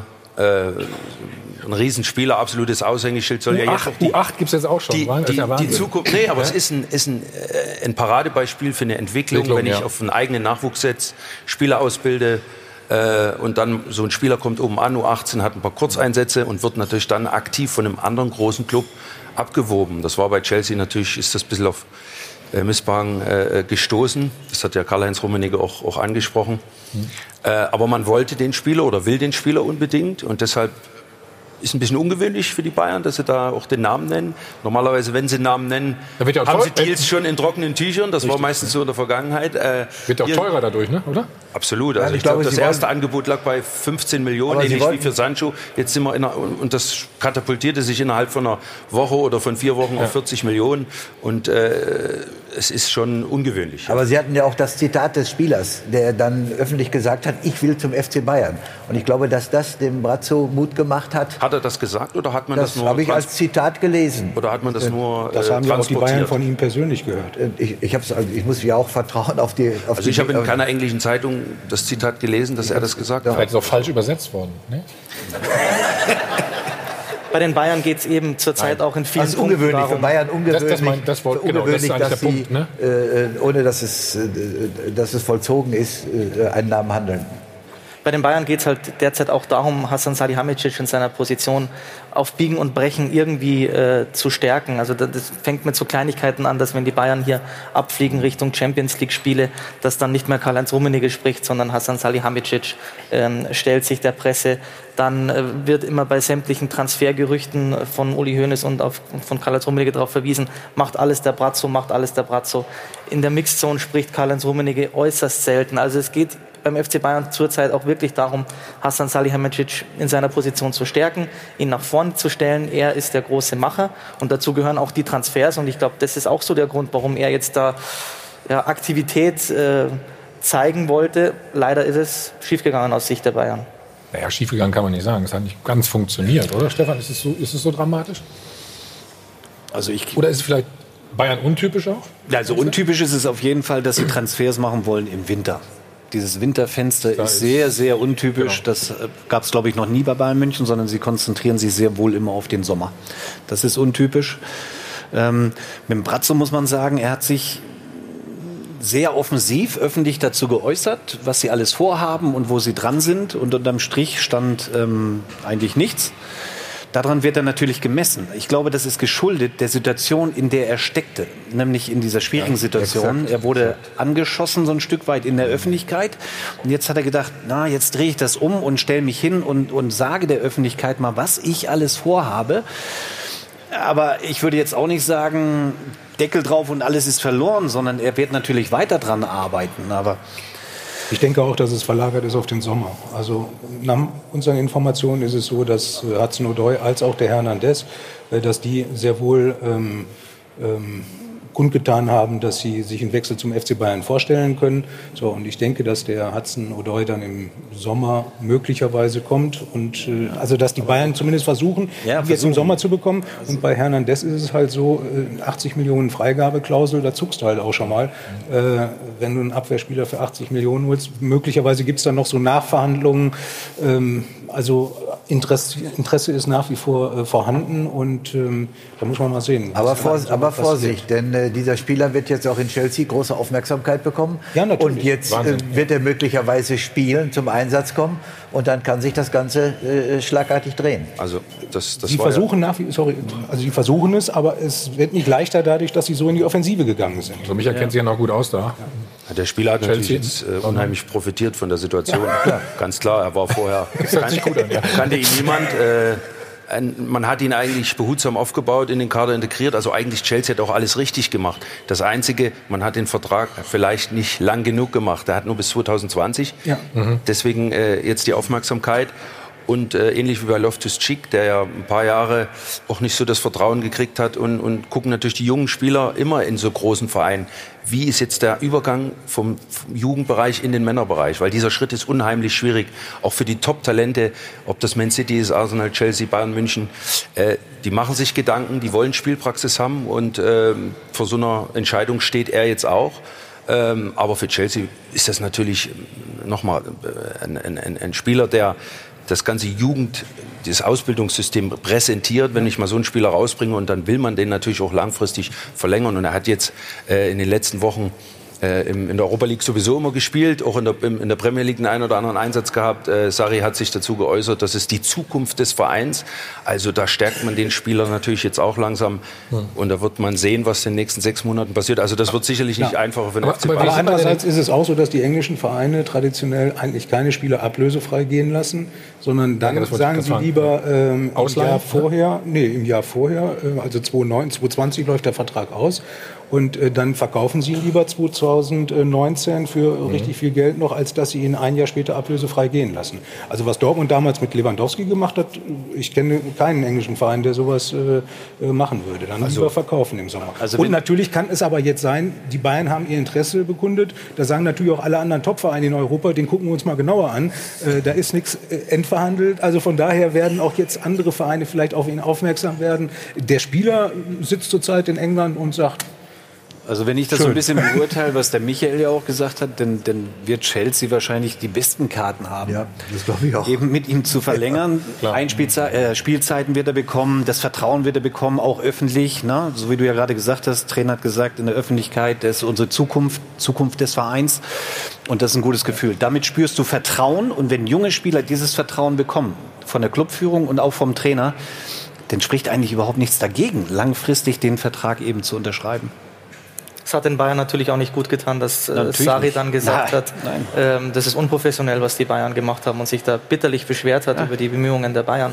Das sah Hassan Salihamidzic auch wieder nicht gut aus. Und wenn ich dann jetzt höre, dass Karl-Heinz Rummenigge sagt, der Hassan, der erinnert mich an den jungen Uli Hoeneß, bei dem hat so mancher Transfer auch nicht in der ersten Runde geklappt, sondern erst in der zweiten braucht Hassan Salihamidzic wirklich diese verbale Unterstützung von Karl-Heinz Rummenigge? Muss man ihn wirklich mit Uli Hoeneß, Uli Hoeneß, der, der, der Manager schlechthin, der im, in Sachen Fußballmanagement äh, die Nummer eins war und ist, Hassan mit, jetzt mit ihm zu vergleichen, das tut ihm einfach nicht gut. Da merkt man einfach, da wird jetzt schon wieder vorgearbeitet, wenn es dann im Sommer klappt mit Hudson Odoi oder Lukas Hernandez, dann heißt es, also, eins steht auf jeden Fall fest, Pavard kommt im Sommer, ne? Das können wir schon mal sagen. Und das vielleicht noch der ein oder andere. Aber die Bayern haben momentan ja sieben Punkte Rückstand äh, auf den BVB. Und Ruth sagt uns gleich mal, äh, ob das überhaupt aufholbar ist. Erfrischend nüchtern betrachtet. Die Doppelpassanalyse wird präsentiert von Klaus Thaler Alkoholfrei. Die Bayern waren ja eigentlich ganz gut unterwegs äh, bis vor dem Leverkusen-Spiel. Da hatten sie sieben Siege in Folge. Jetzt sind es aber insgesamt schon in dieser Saison genauso viele Punktverluste und Niederlagen wie in der kompletten Vorsaison. Das nur mal so zum Vergleich. Auf sport1.de gibt es in einem schönen Kommentar von Jörg Krause auch nachzulesen, warum da jetzt momentan mehr heiße Luft beim FC Bayern herrscht, als wirklich diese Angriffsoffensive. Denn sie hatten ja tatsächlich eigentlich mehr vorgehabt auf dem Wintertransfermarkt. Jetzt hat sich Manu Neuer verletzt etc. Gerne da mal nachlesen und auf die Frage von Thomas, wie das denn mit diesen sieben Punkten vor allem in der Historie bislang aussah. Ja, das wurde schon mal aufgeholt, zweimal sogar, allerdings nie von den Bayern, sondern von, vom VfB Stuttgart 2007, da haben sie die Schalker noch eingefangen und vom VfL Wolfsburg 2009. Und interessant ist, dass damals die Hertha noch eingefangen wurde mit dem Trainer Lucien Favre. Also der Borussia-Coach weiß, dass diese sieben Punkte durchaus noch verspielt werden können. Und damit geht es doch direkt mal zum Thema BVB, würde ich sagen. Erfrischend nüchtern betrachtet. Die Doppelpassanalyse wurde präsentiert von Klaus Thaler Alkoholfrei. Ja, wir machen weiter im Tabellenführer. Und man möchte meinen, auch so geht's. Nicht gewinnen und trotzdem einen Riesenschritt Richtung Titel machen. Denn durch das Unentschieden gestern in Frankfurt ist der Vorsprung jetzt auf sieben Punkte angewachsen auf die Bayern. Und nicht zu vergessen, da ist ja noch eine Mannschaft, über die wir später noch reden, Borussia Mönchengladbach.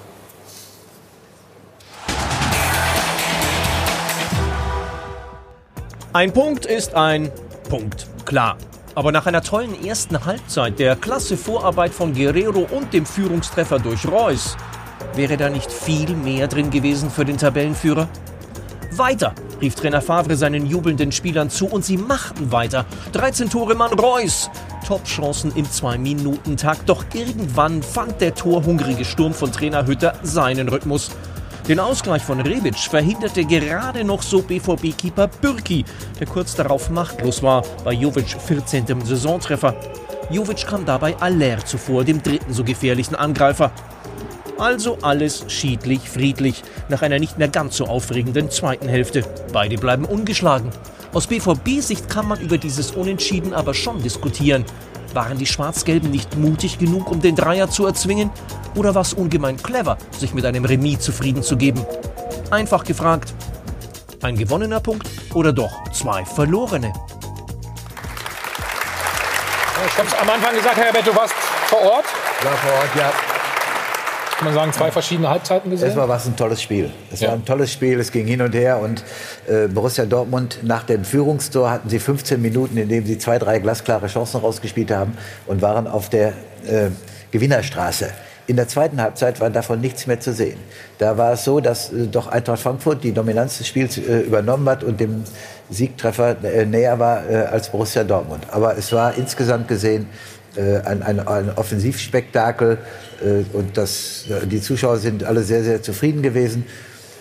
Es ist aus Dortmunder Sicht hypothetisch. Sie werden immer sagen, wir hätten diese Reus-Chancen, die hätten wir nutzen müssen, dann wären wir als Sieger vom Platz gegangen. Das ist richtig. Aber äh, es hätte auch in die andere Richtung äh, umschlagen können. Eintracht Frankfurt hat äh, hervorragend nach vorn gespielt, mutig nach vorn gespielt. Und von der Dortmunder Konterherrlichkeit und von dem Offensivspiel der Dortmunder war leider ab der 60. Minute nichts mehr zu sehen. Hm. Gestern konnte man, äh, konnten die Dortmunder sich auch äh, bei ihrem Torwart Birki bedanken, der äh, eine sehr gute Partie gezeigt hat, wirklich tolle Paraden gezeigt hat, der sowieso in dieser Saison wesentlich besser ist, also sich stark verbessert hat im Vergleich zu, den, zu der vorangegangenen Spielzeit. Ich weiß nicht, ob das nur daran liegt, dass er einen neuen Torwarttrainer hat, ähm, aber ist auf jeden Fall wirklich ein Matchwinner, also einer, der hinten auch mal Punkte festhält und äh, den brauchst du natürlich. In Dortmund wird immer so viel über die Offensive gesprochen, aber auch mhm. er macht echt einen super Eindruck zurzeit und sehr gefestigt und hat kaum Ausreißer. Mhm. Gut, und ähm, Ruhe Roman Bürki ist, ähm, wie soll ich sagen, erfolgshungrig können. Ne? Er war nicht so ganz zufrieden mit dem Ergebnis. Er hat nämlich am Ende gesagt, äh, er hätte tatsächlich gerne gewonnen. Dann wäre es ein Top-Wochenende gewesen. Aber so fehlt ihm dann tatsächlich immer noch der Sieg. Das ist natürlich dann ein Sportsmann. Ne? Ehrgeizig, da gibt man sich nicht mit einem Punkt zufrieden. Aber es stimmt, fünf parierte Bälle, also wahnsinnig gutes äh, Spiel gemacht. Und äh, da waren ja auch ein paar schwere Paraden dabei. Also Roman Bürki sicherlich der Rückhalt. Mhm. Also wenn es neun Punkte gewesen wäre, muss man auch mal so ein, einfach sagen, so, wieder nicht verloren. Ein Punkt in Frankfurt ist ja auch nicht so schlecht. Ne? Ich glaube, das hätten alle unterschrieben in Dortmund, wenn sie, ja. wenn sie nach dem Spieltag gewusst hätten, dass wir die Führung ausbauen. Äh, hundertprozentig. also ich denke äh, trotzdem auch zwei schwere Auswärtsspiele mit Leipzig dazu. Und, und da hat genau. man gesehen, so gewinnst du Meisterschaften, dass du diese Spiele nicht verlierst. Ne? Das ist ein Zeichen auch an die Konkurrenz, ein Zeichen auch an die eigene Stärke. Nicht immer Hurra-Fußball, den sie ja auch in der, der Hinserie größtenteils gespielt haben, auch erfolgreich, attraktiv. Ne? Sie haben jetzt unter Favre auch gelernt. Ich komme wieder zurück auf die zwei Sechser, die das Ding im Griff haben dort. Äh, stabil zu stehen und äh, auch mal einen Punkt mitzunehmen und eben nicht ins offene Messer zu laufen. Äh, da haben sie sehr schnell gelernt und sind in dieser Saison und sind sehr stabil geworden. Und deswegen haben sie auch einen sieben Punkte Vorsprung. Und ich glaube auch, dass, ja. das, äh, dass sie sich das nicht mehr nehmen lassen werden. Ja, sagst du, okay. Stefan, schauen wir mal auf das Führungstor für Borussia. 13. Saisontor von Marco Reus. So, da Witzel hat den Ball. Ja, genau. Und dann geht's schnell. Ne? Spiel, wenig Kontakte, das macht Guerrero natürlich Weltklasse. Hat ein Stück weit Glück, aber die Vorarbeit war eigentlich zu, zu 70 Prozent das Tor. Reus braucht nur den Fuß hinhalten.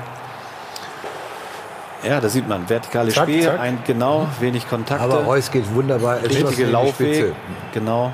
Da, da, hat er ein bisschen, da wurschtelt er sich halt gut durch. Ja, ne? aber er hat ja, den Blick noch. Ne? Also waren viele Spieler drumherum, aber er hat den Blick noch, eben quer, quer? zu legen. Ähm, ja, und zu dem Zeitpunkt, du warst ja im Stadion, verdiente Führung für, für Dortmund, absolut. Da sehen wir es nochmal. Also, da durch die Beine dann. Ne? Marco Reus hätte das Spiel entscheiden können. Wir haben ein paar Chancen von ihm danach auch gesehen. Ja, hat, er hat natürlich unwahrscheinlich viele. Ne? Also er, hat, er, hat, er hat sich für ein Auswärtsspiel gestern super bewegt. Also er hat wirklich äh, Was heißt denn für ein Auswärtsspiel? Naja, zu Hause läuft ja auswärts ein bisschen anders wie zu Hause. Also so, du bist schon okay. als, als Offensivspieler in anderen Positionen. Die, die, die gegnerische Mannschaft steht tiefer, gerade in Dortmund. Äh, da hast du weniger Platz und da ist es schwerer. Aber er hat das, er hat dann ein Näschen dafür und hat wirklich sich im richtigen Moment fallen lassen, die Doppelpässe sich anspielen lassen und dann mit seinem Tempo wirklich seine Stärke genutzt, mit Tempo in die Spitze zu gehen. Also das sah sehr gut aus, hat sowieso diese Saison äh, einen Riesenschritt für mich, einen persönlichen Schritt mhm. gemacht in seiner Persönlichkeitsentwicklung.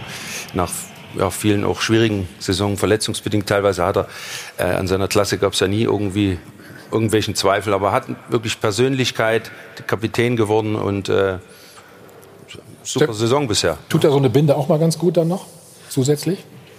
Ja, ich glaube, das war das i-Tüpfelchen für, für Marco Reus, Schon, dieses ne? Vertrauen zu bekommen ja. von Favre, zu sagen, du bist jetzt hier der Anführer und ich glaube, das war ein gutes Gefühl. Das spricht für, für Vertrauen und das hält er zurück. Ich meine, dass er die Klasse hat, darüber brauchen wir nicht reden.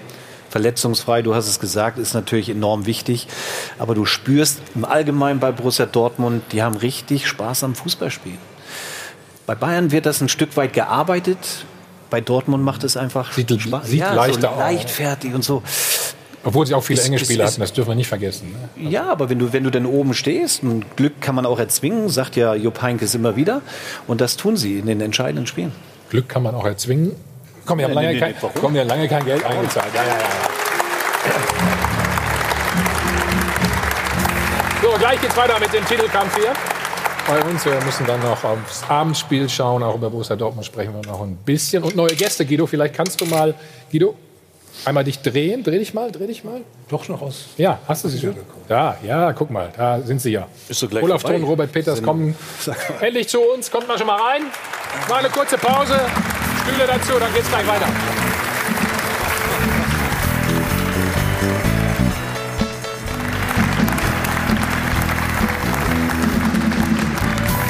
Haie von Adel und Band live aus dem Hilton Hotel am Münchner Flughafen beim Check 24 Doppelpass.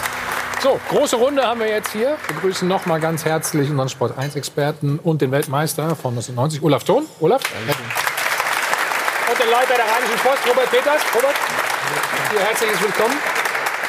Wir haben gerade so ein bisschen im Titelkampf gesprochen, waren bei Borussia Dortmund. Du hast gerade gesagt, die Bayern arbeiten eher für den Erfolg und bei Dortmund ist es spielerisch etwas stärker. Erklär uns das noch mal genau. Woran machst du das fest? Ja, die Spielfreude einfach, die man sieht, äh, vor allem bei Borussia Dortmund. Ja, das ist natürlich die, die Philosophie auch ein Stück weit von, von Favre, eben mit dem Tempo, was sie haben, dieses schnelle Umschaltspiel. Und bei Bayern München ist es ein Stück weit halt, sag ich mal, statisch, Ballbesitz nach wie vor.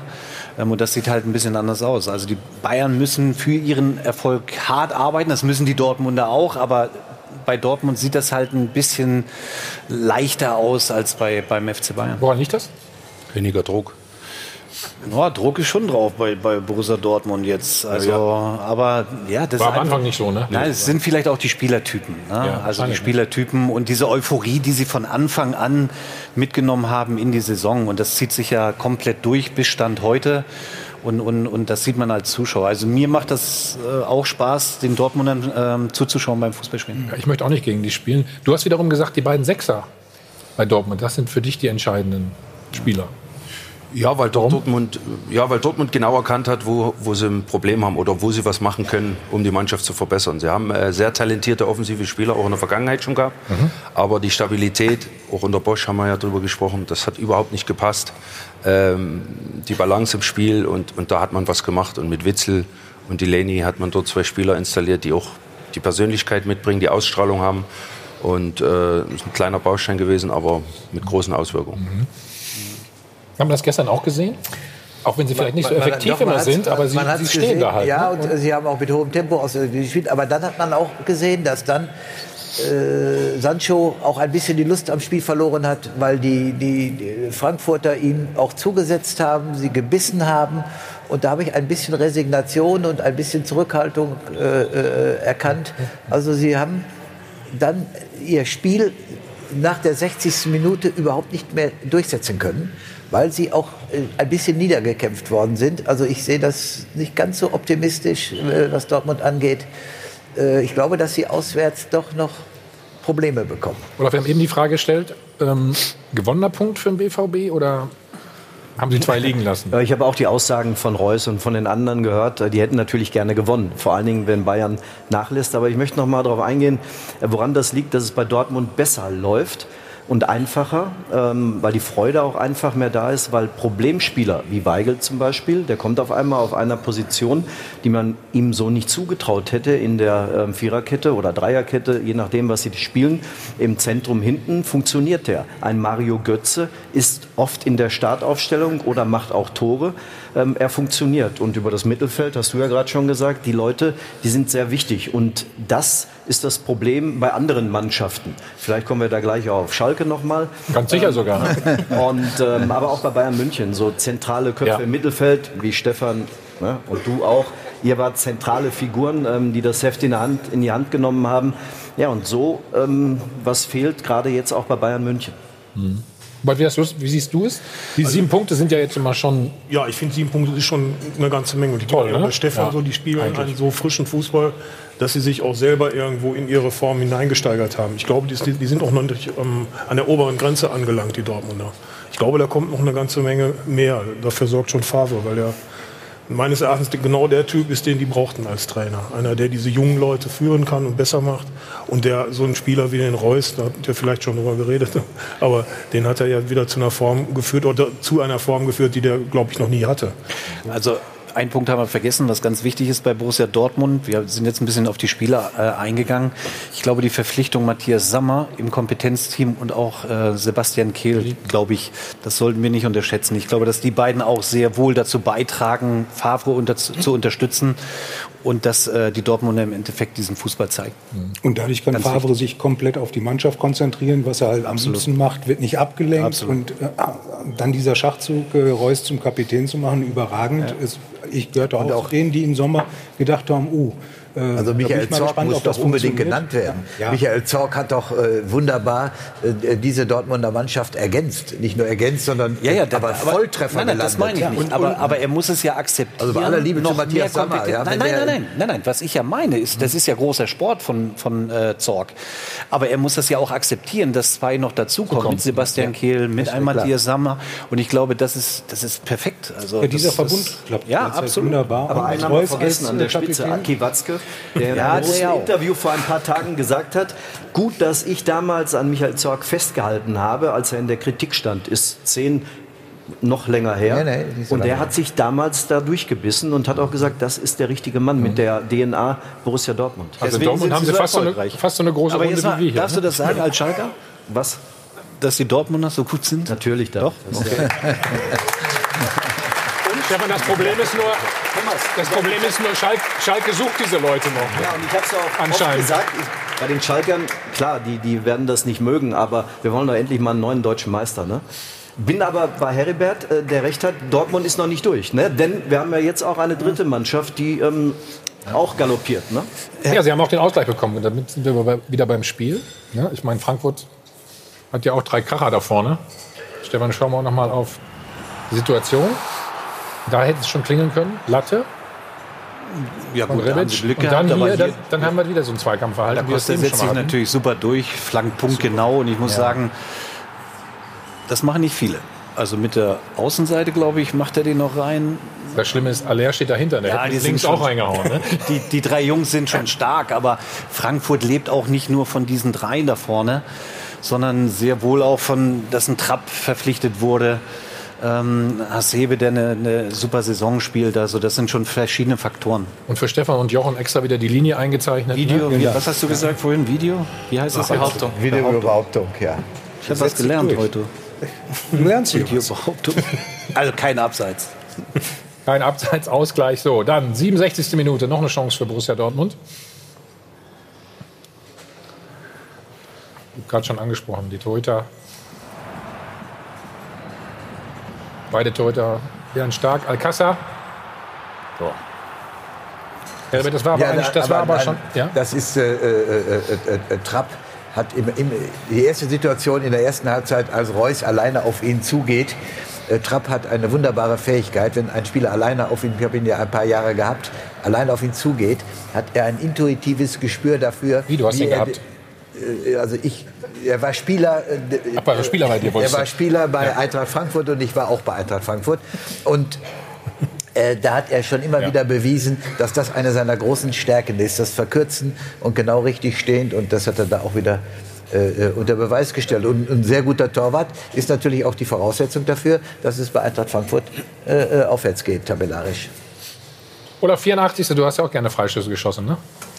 Wenn ich dran kam. Ja, war nicht so einfach, ne? Musste sich immer vordrängeln. Ne? Ja, ja, ja, ja. Klaus Alcázar? Augenthaler war immer so ein Problem, ja. Ja gut, der, der hat aber mehr mit Vollspann, ne? Du hast mehr mit der Innenseite, oder? Guck mal hier. Aber das sind eigentlich Positionen, ähm, wo der Ball auch nicht rein darf. Dafür ist auch ein Torwart zuständig, ähm, solche Bälle auch zu halten. Und ähm, ich weiß nicht, ob ihr das Bayern-Tor schon gesehen habt, äh, Ulreich.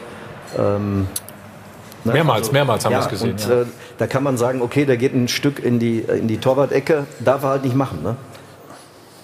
Das haben wir auch so gesehen. Ja, ja. Siehst du, hast du, hast du nichts verpasst an der Stelle. So, und äh, kein Wochenende vergeht, ne? ohne dass wir den Trainer von Borussia Dortmund hören, Lucien Favre. Und zwar wurde angesprochen auf der Pressekonferenz, ob er denn gewusst hat, wie es bei den Bayern steht. Und ähm, da hat er Folgendes zugesagt. Inwieweit haben Sie die Anzeige äh, aus dem äh, Spiel in Leverkusen verfolgt und die Zwischenstände dort? Und inwieweit hat Sie das vielleicht auch in der Schlussphase beeinflusst, zu sagen, jetzt nicht volles Risiko auf den Siegtreffer zu spielen, sondern auch mit dem Punkt vielleicht zufrieden zu sein? Ja, wir haben uns äh, überhaupt nicht konzentriert auf Ergebnis von Leverkusen Bayern. Wir wussten, äh, ja, es war äh, 1-0 für Bayern. Nachher wusste ich nicht. Und ich habe, ja, Sie haben recht, einmal geschaut und es war ein Tor so. Einmal zehn Sekunden habe ich meine Konzentration aufs Spiel verloren. Es war 1-1. Nachher nicht mehr, bis Schluss. Am Ende habe ich festgestellt, das ist 3-1. Der schüttelt die ganze Zeit dem Kopf. Warum? Das glaubt er doch wohl selber nicht, was er da gesagt hat. Ja? Ich bin ja nur mal im Stadion gewesen und kaum, dass es, also bevor es Pling gemacht hat, war schon Jubel in der Dortmunder Kurve. Also wenn er das nicht mitgekriegt hat, dann hat er, dann muss er geruht, in, in sich selbst geruht haben. Ja? Also Aber das ist ja er- der Einzige im Stadion, der das nicht mitgekriegt hat. Kann ja passieren. Aber hat ist denn ja schon jemals- anderen passiert. Hat denn jemals ein Trainer was anderes gesagt? Hat denn jemals ein Trainer gesagt, ja, ich habe ständig auf die Anzeigetafel geschaut? Ja, aber da oben in Frankfurt ist doch dieser große Würfel, ne? Da ist das doch, Ja, oder? auch das, Da ja. kann man auch ganz deutlich sehen. Ja, selbstverständlich. Also Also, eigentlich, eigentlich ist es ja die Pflicht von einem Trainer zu wissen, wie es äh, auch bei Also meinem unmittelbaren Konkurrenten steht. sind Schauspieler. Also es war ist, ist ja 51 nichts Schlimmes, ja. das zuzugeben, oder? Also, 51.500 Zuschauer und 51.499 haben das mitgekriegt und der Lucien hat es eben nicht mitgekriegt. Ich sage, der, ja der weiß es heute noch nicht. Sind wir Tabellenführer? verloren. Stefan Effenberg hat 2000 gegen Bremen gespielt und ständig äh, geschaut, was in, in Haching los ist. Permanent. Ich glaube, da gibt es ja sogar eine Szene, wo dann gejubelt wird auf dem Feld. Klar, jetzt kriegst du das mit, ist so logisch. Ja, das, das war Da natürlich sorgen auch ja die entscheidendes Spiel. Zuschauer für. Ja. Also Favre stand gestern äh, kurz vor Ende des Spiels äh, an der Seitenlinie und hat immer so gemacht. Also ruhig, Jungs, wir sind mit dem Punkt zufrieden. Ähm, möglicherweise hat er doch irgendwas gehört. Das ist reine Imagepflege, das macht Ja. er, weil er Ja. weiß, dass man es von ihm erwartet. Ja, aber ist doch schön, er versucht immer wieder mit uns, ne? Ist doch gut, oder? An der Stelle. So, Ruth. Wir haben noch was zu klären. Ne? Ja, und Lucien Favre kann ja ganz gelassen bleiben. Es sind sieben Punkte Vorsprung und wir wollen die Frage der Woche auflösen. Liebe Zuschauer, können das die Bayern noch aufholen? Können sie den Titel verteidigen? Sie sehen unser Live-Voting schon. Nur 30 Prozent glauben daran, 70 Prozent sagen, nee, das wird nichts mit der Meisterschaft in diesem Jahr. Sagt zum Beispiel auch Fabrizio, der denkt, der Zug ist abgefahren, weil den Bayern die Konstanz im Spiel fehlt und die anderen Mannschaften mittlerweile wissen, wie man die Bayern ärgern kann. Auch hier heißt es, mit der aktuellen Einstellung reicht das auf keinen Fall. Maximal 45 Minuten Leistung reichen nicht. Und äh, Konrad lehnt sich weit aus dem Fenster, indem er meint, mit viel Abstand gewinnen werden sie die Meisterschaft nimmer. Aber er rechnet eben mit einem Herzschlag. Finale. Jetzt wollen wir Sie noch hören, liebe Zuschauer, am Dopafront. Natürlich wird Bayern München seinen Titel nicht verteidigen können, da Borussia Dortmund eine viel zu konstante Leistung dieses Jahr zeigt. Dortmund hat eine junge Mannschaft und da ist es besonders am Ende der Saison viel Kopfsache. Bayern hat da meiner Meinung nach viel mehr Erfahrung. Zudem muss Dortmund noch auswärts nach München und nach Gladbach. Zurzeit muss ich sagen, ist Dortmund so stark, da schafft es der FC Bayern München nicht mehr. Die stabilere, souveräne und erfolgreichere Mannschaft ist Dortmund und sie haben es mehr als verdient. Nach dem nun langweiligen letzten sechs Jahren mit den Bayern als Meister wird es Zeit, dass vielleicht nun Dortmund mal wieder an die Spitze gelangt. Nun, ob Bayern die Dortmunder noch einholen wird, ist eigentlich völlig egal, weil der lachende Dritte ist jetzt schon Zweiter. Genau. Das dürfen wir nicht unterschlagen. Also, Tabellenzweiter ist im Moment Borussia Mönchengladbach. Gestern 2 zu 0 Sieg auf Schalke. Sehr zum Leidwesen von Olaf, der es wahrscheinlich äh, live miterlebt hat. Darüber reden wir sofort nach nur einem einzigen Spot.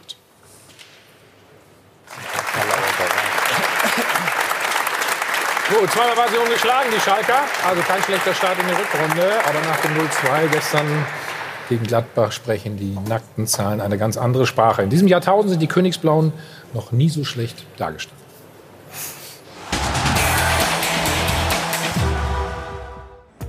Der Dirigent gestenreich, sein Orchester erstarrt nach der sechsten Heimniederlage.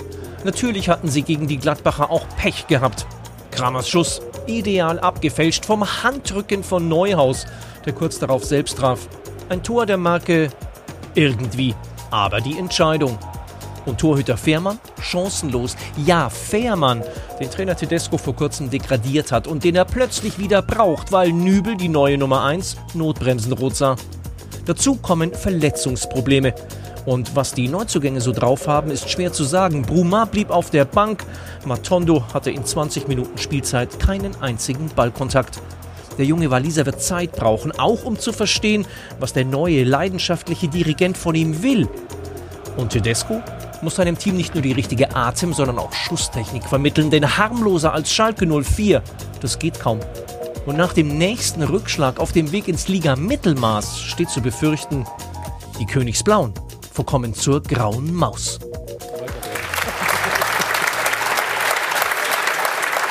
So, Schalke kommt nicht von der Stelle. Aber sie hadern natürlich auch immer wieder mit den Schiedsrichterentscheidungen. Olaf, wir schauen mal auf diese Szene. Der Trainer hat sie als die Schlüsselszene des Spiels bewertet, die rote Karte gegen Alexander Nübel. Da gibt es erstmal einen Foul. Oder auch nicht, das klären wir gleich, ganz in Ruhe. Und dann da Stindl, der Kapitän. Stefan macht das clever, ne? Oder? Ja. Kann man das so sagen? Ja, sehr Dann hier? clever, ja. Was sagst du? Ist- Keine Diskussion, ne? Nein, keine Diskussion. Olaf hast auch sofort gewusst im Stadion. Man hat es gespürt. Ist natürlich ein super Laufweg von Hazard gewesen. Toller Pass. Und ähm, Sané hätte einfach den Ball, wie man das so oft macht, nicht hinlegen sollen, 10 Meter, ähm, sondern einfach hochschmeißen und ähm, alle wären irgendwie wieder bereit gewesen. Aber so standen sie ja auch relativ gut. Ähm, Eigentlich standen sie gut, ja. müssen vielleicht einen Meter noch rausgehen oder alle einen Meter zurück oder fünf Meter zurück, dann wäre nichts passiert. Dann hätte auch Nübel die Chance gehabt, ähm, rauszukommen. Aber so war perfekt gemacht. Und über die ähm, Entscheidung, rote Karte, muss man, glaube ich, nicht diskutieren. Aber es wurde diskutiert über diesen Freistoß. Klar. Ne?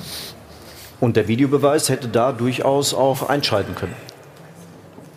Die Videobeweis- das, heißt, das heißt nicht mehr Videobeweis? Ja, Videobehauptung. Ja, ihr seid leider auf dem Rollfeld gestanden und habt das nicht mitgekriegt. Aber, nein, aber bei so einer Szene ähm, schaltet sich der Assi nicht ein. Ist keine gravierende Szene, ist im, im, eine Freistoßentscheidung im Mittelfeld. Das ist naja, aber die Konsequenz. Naja, aber aus Schalker Sicht hast du es ein bisschen anders. Die, die Konsequenz Ja, ist natürlich äh, tragisch, aber das ist nicht genug. Also dann musst, musst du ja bei jedem Einwurf am Ende. Also guck mal, hier kommt es jetzt nochmal. Komm, komm, hier ist es nochmal. So. Also, da wird das Foul Ja, gepfiffen. aber wir sind in der gegnerischen Hälfte. Olaf, du sagst, Sané muss einfach den Ball da Ja, einfach den Ball nehmen und nach liegen. hinten schmeißen, dann bekommt er vielleicht die gelbe Karte ähm, oder was auch immer. Aber ich war auch ein Traumpass. Ähm, war 12 auch eine Meter gute, 50 weiter. Schnelle Aktion. Und ich meine, ich hätte auch gestern ähm, im Fernsehen auch die Gladbacher ähm, ähm, das noch mal, ähm, haben die nochmal Revue passieren lassen und haben gesagt, dass das auch gezielt trainiert wird, die schnelle Ausführung von Freistößen. Und da hat Schalke gepennt. Wobei, so schnell war es ja der gar nicht. Ja, ja, so schnell. Er hat auf den richtigen Moment gewartet, bis der quer läuft. Ne? Und wenn der gegnerische Spieler den noch den Gefallen tut und Ja. dann den Ball noch etwas weiter zum eigenen Tor äh, hinlegt, ja. Und das ist, das ist ja auch. Aber 12,50 Meter ist ja schon ein ganzes Stück. Ja. Ne? Also seid mir nicht böse jetzt, oder? Ja, aber dann. Weil du sagst, es ist keine klare. Äh, Das ist gravierend, 12,50 Meter sind gravierend. Aber es kommt ja noch hinzu, dass der Schalker Junge, äh, der Sanne, äh, den Ball da hinlegt. Ja. das ist, eine- das es gibt ja zwei. Möglichkeiten, wenn du im Spiel drin bist. Entweder genau, du wirfst den Ball hoch und orientierst dich nach hinten oder irgendeiner stellt sich vor den Ball. Stellt sich vor den Ball, richtig. Bis der Schiedsrichter sagt, so jetzt gehen wir die 9 Meter Abstand da zurück. So. Aber, Aber das, das haben sie nicht gemacht, von daher. Das ist doch erste Stunde. Sie haben erste viel gelernt, Klasse. glaube ich, auch Ja, der Das muss Außenszene. doch jeder Schalker wissen. Und Sané, und Sané trabt ja, und, der, und, das, und der Ball fliegt über ihn weg. Hat er immer noch nicht gesehen, dass ein Ball unterwegs ist. Ja, und der ne? eine hat sich dann auf den anderen verlassen. Und da war die Zuordnung nicht da. Kompaktheit weg. Michael, du sagst gar nichts dazu, oder? was? Eindeutig. Naiv ist es einfach, ne? Also das ist ein bisschen repräsentativ, wie sie Fußball spielen im Moment. Einfach, äh, wie gesagt, das lernt man schon in der Jugend, dass man sich da vorstellt oder vielleicht den Ball ein bisschen nach hinten wirft. In dem Fall war das wirklich äh, geschlafen, komplett. Okay, der Trainer hat sich aber folgendermaßen dazu geäußert. Es ist so ein bisschen die Summe von allem. Wissen Sie, in, dem, in den ganzen Spielen passiert, passiert uns das immer wieder. Man kann über die Situation äh, sprechen, das sind 50-50 Situationen, aber pff, diese Saison ist es extrem oft eben gegen uns. Deswegen ist es kein Vorwurf an, an gar keinen, aber für uns extrem bitter, extrem. Also Jochen, du hast nochmal gesagt, ne? Dafür ist der Videobeweis gar nicht äh, Ja. Dafür Äh, ist der Videobeweis zugelassen nicht sozusagen. Ja, aber- gibt es halt bestimmte Situationen und äh, Von daher äh, muss da der Assi nicht eingreifen. Der Schiedsrichter hätte sagen können, bitte den Ball zurück, gelbe Karte für äh, den Schalker. Klar, aber natürlich äh, sieht man auch bei der Szene, dass äh, zwei Meter neben dem Ball äh, ein Schalker steht und äh, protestiert. Ja, der hätte einfach, wie gerade hier schon gesagt wurde, einfach sich da vorstellen müssen, passiert Ja, aber nichts. Domenico Tedesco hat ja eigentlich gesagt, so wir werden immer benachteiligt oder in der Mehrzahl. Olaf, will er da ein bisschen ablenken von den doch etwas dürftigen Leistungen in dieser. In Es ist die Enttäuschung dann, ähm, wenn man so die Spiele dann verliert und ähm, manchmal auch die Chancen dann nicht reinmacht. Aber ich glaube, das größte Problem ist der Anfang gewesen mit diesen fünf verlorenen Spielen. Das hatte ja Schalke vor zwei Jahren auch schon mal. Äh, Das holst du einfach nicht mehr auf und das hat auch zu. ja, aber es hat ja auch schon seine Gründe gehabt. Warum verlierst du denn fünf Spiele Ja, das ist ne? die Frage. Ne? Ähm, man hat ja versucht, mit neun Leuten auf verschiedenen Positionen, ähm, hinten mit Sané, Mittelfeld mit Rudi, ähm, vorne ähm, kamen auch neue Spieler, ähm, Ut. Und da haben alle gesagt, ja, super. Ne? Hat aber nicht funktioniert, vor allen Dingen nicht mit der neuen Innenverteidigung, ob Dreier- oder Viererkette mit Sané und mit Naldo, sodass Naldo jetzt auch ähm, in der Winterpause äh, wechselte. Also da sind viele Probleme und die verletzten Spieler. Jetzt ähm, Berlin, Heribert Weyer in Berlin hat das Spiel gesehen, drei Spieler schwer verletzt. Und ähm, das noch hinzu zu den vielen Verletzten. Und das kann Schalke im Moment nicht auffangen. Und deswegen habe ich Sorgen vor den internationalen Begegnungen, aber auch schon jetzt im Pokal gegen Düsseldorf. Also die ähm, Dreifachbelastung mit dezimierten Kader wird wahnsinnig schwer. Aber Würdest du sagen, das war gestern eine gute Leistung von Schalke? Nein, aber sie haben bis zur roten Karte ähm, war es ein 0-0, wo wir gesagt haben, pff, kein schönes Spiel, aber Gladbach war jetzt auch nicht besser. Aber als Vizemeister kann ich ja nicht zufrieden sein mit dem 0-0 zu Klar, Hause. und wir haben jetzt aber, Schalke hat gegen den zweiten dann gespielt oder gegen den dritten. Ähm, von daher, ähm, so wie die Begegnung lief, ähm, waren beide damit auch zufrieden. Also, wir diskutieren gleich noch mal in Ruhe weiter. Was sind die Gründe dafür, dass bei Schalke momentan überhaupt nicht läuft? Verletzte hast du angesprochen, aber dann wurden ja auch der ein oder andere Leistungsträger mal so ein bisschen, ich sag mal, abgesägt, könnte man an der Stelle sagen. So, jetzt haben Sie noch mal die Chance, bei uns was zu gewinnen, das iPhone X und 3000 Euro. Und dann geht's gleich weiter mit Schalke und mit Borussia Mönchengladbach. Hi von Adel und Band, live aus dem Hilton Hotel am Flughafen beim Check 24 Doppelpass haben eben Schalke angefangen, haben gesagt, ja, sie wirken so ein bisschen wie eine graue Maus. Jochen, ähm, ist der Kader nicht optimal zusammengestellt? Wenn man 27 Punkte hinter Dortmund liegt, dann ähm, scheint der Kader nicht so richtig gut zu sein. Und ähm, Tatsache ist ja, dass der Herr Tönnies, der Aufsichtsratsvorsitzende, auch schon gesagt hat, er möchte gerne einen Berater für den Manager haben. Das ist ja einige Wochen her. Es soll ja jetzt ähm, demnächst ein Gespräch geben zwischen dem Christian Heidel und dem äh, Kollegen Bold, der noch in Leverkusen arbeitet. Möglicherweise kommen die dann zusammen. Ich weiß es nicht, ob das äh, am Ende dann was wird. Aber Tatsache ist, dass Christian Heidels Transferpolitik natürlich äh, nicht sehr glücklich ist. Er hat viele Spieler geholt im zweistelligen Millionenbereich, von Embolo bis Rudi. Die sind alle nicht durchgestartet, keine Rakete hat gezündet und äh, von daher ist das schon sehr überschaubar, was äh, er da in den drei Jahren, in denen er jetzt da ist, da geleistet hat. Zweimal wird er wahrscheinlich den Europacup verpassen, also jetzt zum zweiten Mal in drei Jahren äh, mäßige Bilanz. Vergleich, vorher war Horst Helter, äh, hat ein positives, äh, eine positive Transferbilanz, unter ihm immer in den Europacup gekommen, mehrfach in die Champions League, der ist dann vom Hof gejagt worden. Dann hat man Christian Heidel geholt. Also verbessert hat Schalke sich nicht. Mhm. Pokal sind sie natürlich noch, Champions League auch noch, ne? Robert? Ja, und also Thema vom Hof jagen. Und klang vorhin schon mal an, dass der Naldo, der vergangenes Jahr die Figur war in dieser Mannschaft, für meine Begriffe.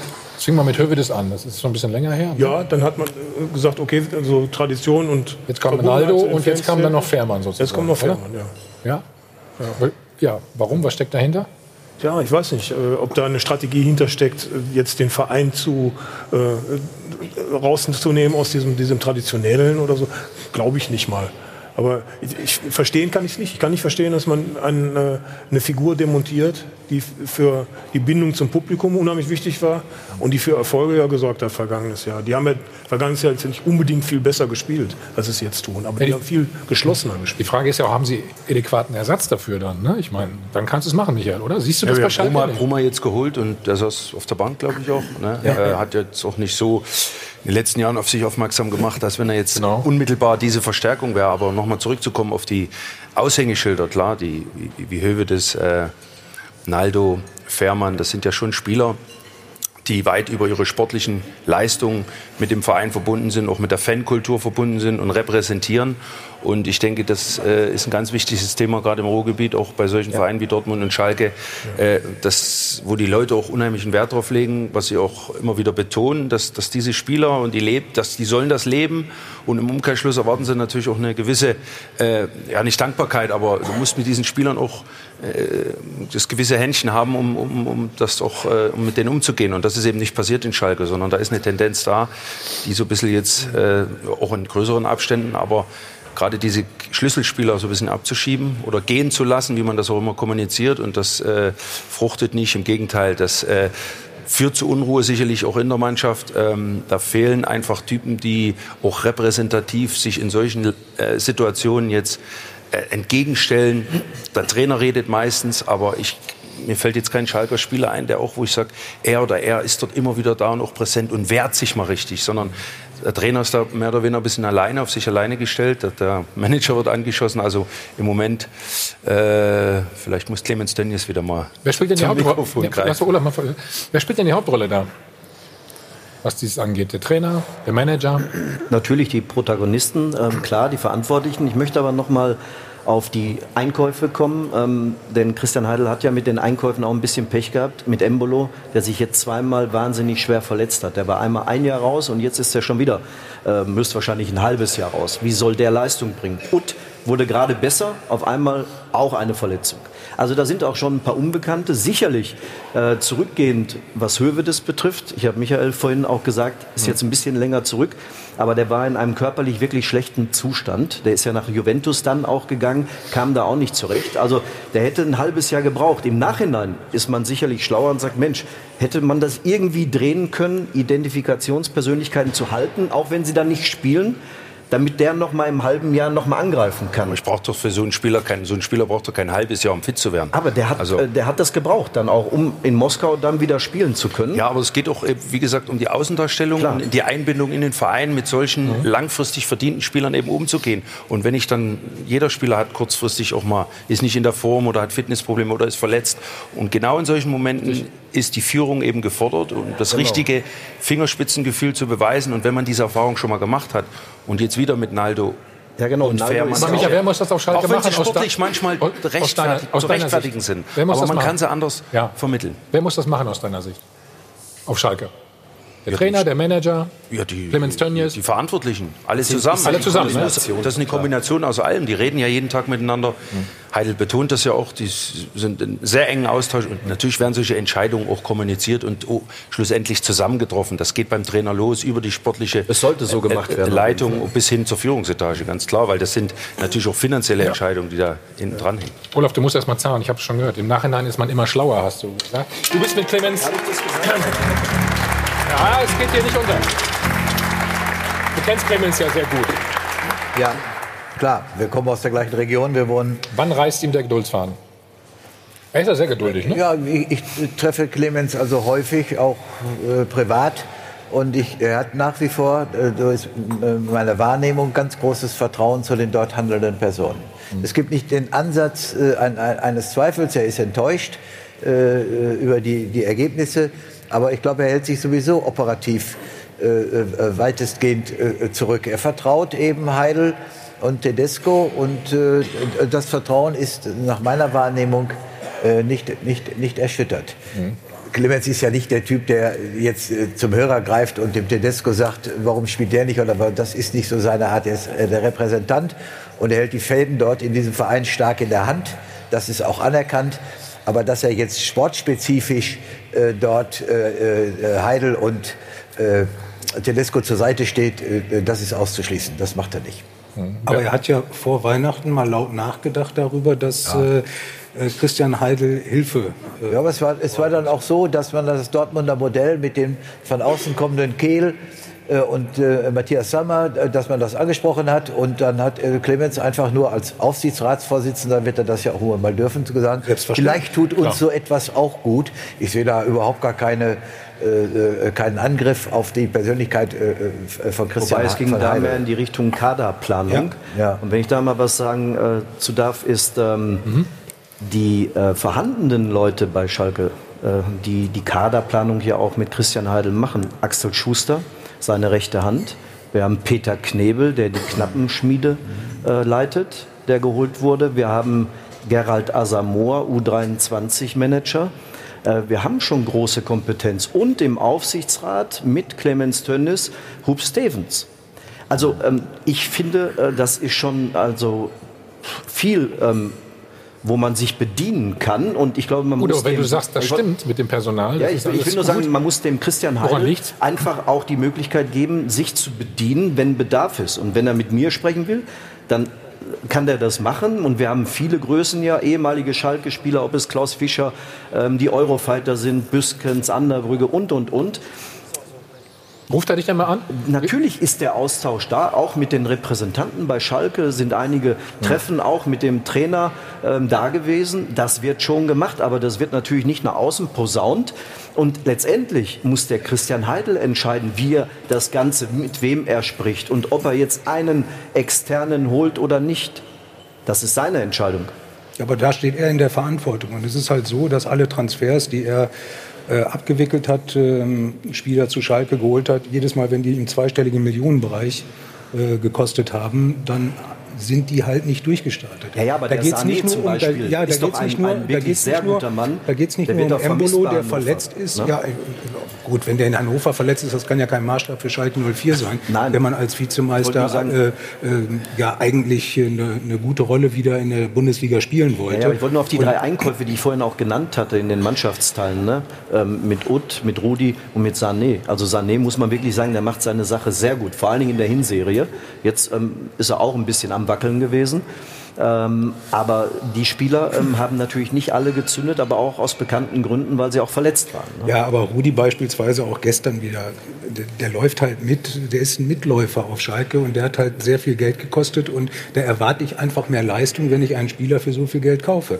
So, und äh, dieser Kritik muss sich halt Christian Heidel stellen und, ähm, weil auf der anderen Seite, er hat ja auch gute Transfers gemacht, ja, also ein Burgstall, äh, sind jetzt auch zum Teil verletzte kleines Spieler, Burgstaller für ja. kleines Geld geholt, Caligiuri für äh, relativ kleines Geld geholt, so wenn man böse ist, könnte man sagen, er kann nur billig. Aber ähm, äh, Tatsache ist, dass er auch sehr gute Transfers gemacht hat. Und jetzt muss man halt sehen, wie sich das äh, entwickelt. Er selbst, wie gesagt, hat ja am Anfang diese Hilfe, äh, die äh, Clemens Tönnies äh, mal ins Gespräch gebracht hat, erst abgelehnt. Jetzt führt er selbst Gespräche mit dem Herrn Bold aus Leverkusen. Mal gucken, wie sich das entwickelt und was sich daraus ergibt. Also was mir auffällt bei den Schalkern ist wirklich als Außenstehender, du hattest einen Hövedes gehabt, der mit Sicherheit eine große Figur war. Er war Kapitän, war mit Sicherheit auch für eine Hierarchie verantwortlich auf Schalke. Den hast du rasiert oder geopfert. Dann ernennst du Fährmann zum Kapitän. Ja, du bist der Mann, schenkst ihm das Vertrauen. Für mich ist ein Kapitän immer in einer Position fast der Unantastbarkeit, rein sportlich gesehen. Den opferst du auch. Also ich glaube, dass Schalker oder die Schalker, jetzt mal vom, vom Spielerischen her weg, dass sie auch ein Problem haben eben in der Hierarchie. Aber ich glaube, das ist nicht mehr so Gibt wie es nicht. früher. Du Dass holst der Kapitän- Rudi ist ein Mitläufer. Ja, Also- dass der Kapitän auch gleichzeitig immer gesetzt ist. Gut funktioniert auch noch nicht so. Ne? Das ist, ja genau, und das ist doch der Wunsch jedes Trainers und Managers, ähm, solche Leute zu haben, die dann aber auch die Leistung bringen. Und bei Nübel ist es ja schon so, dass viele immer schon gesagt hatten, oh, der könnte ja auch die Nummer eins sein. Ähm, und dann, aber ähm, Fährmann hat keine Fehler gemacht, der hat super gehalten. Zweiter Platz im letzten Jahr. Und dass der Trainer diese Entscheidung getroffen hat, ich glaube, die ist ihm sehr schwer gefallen.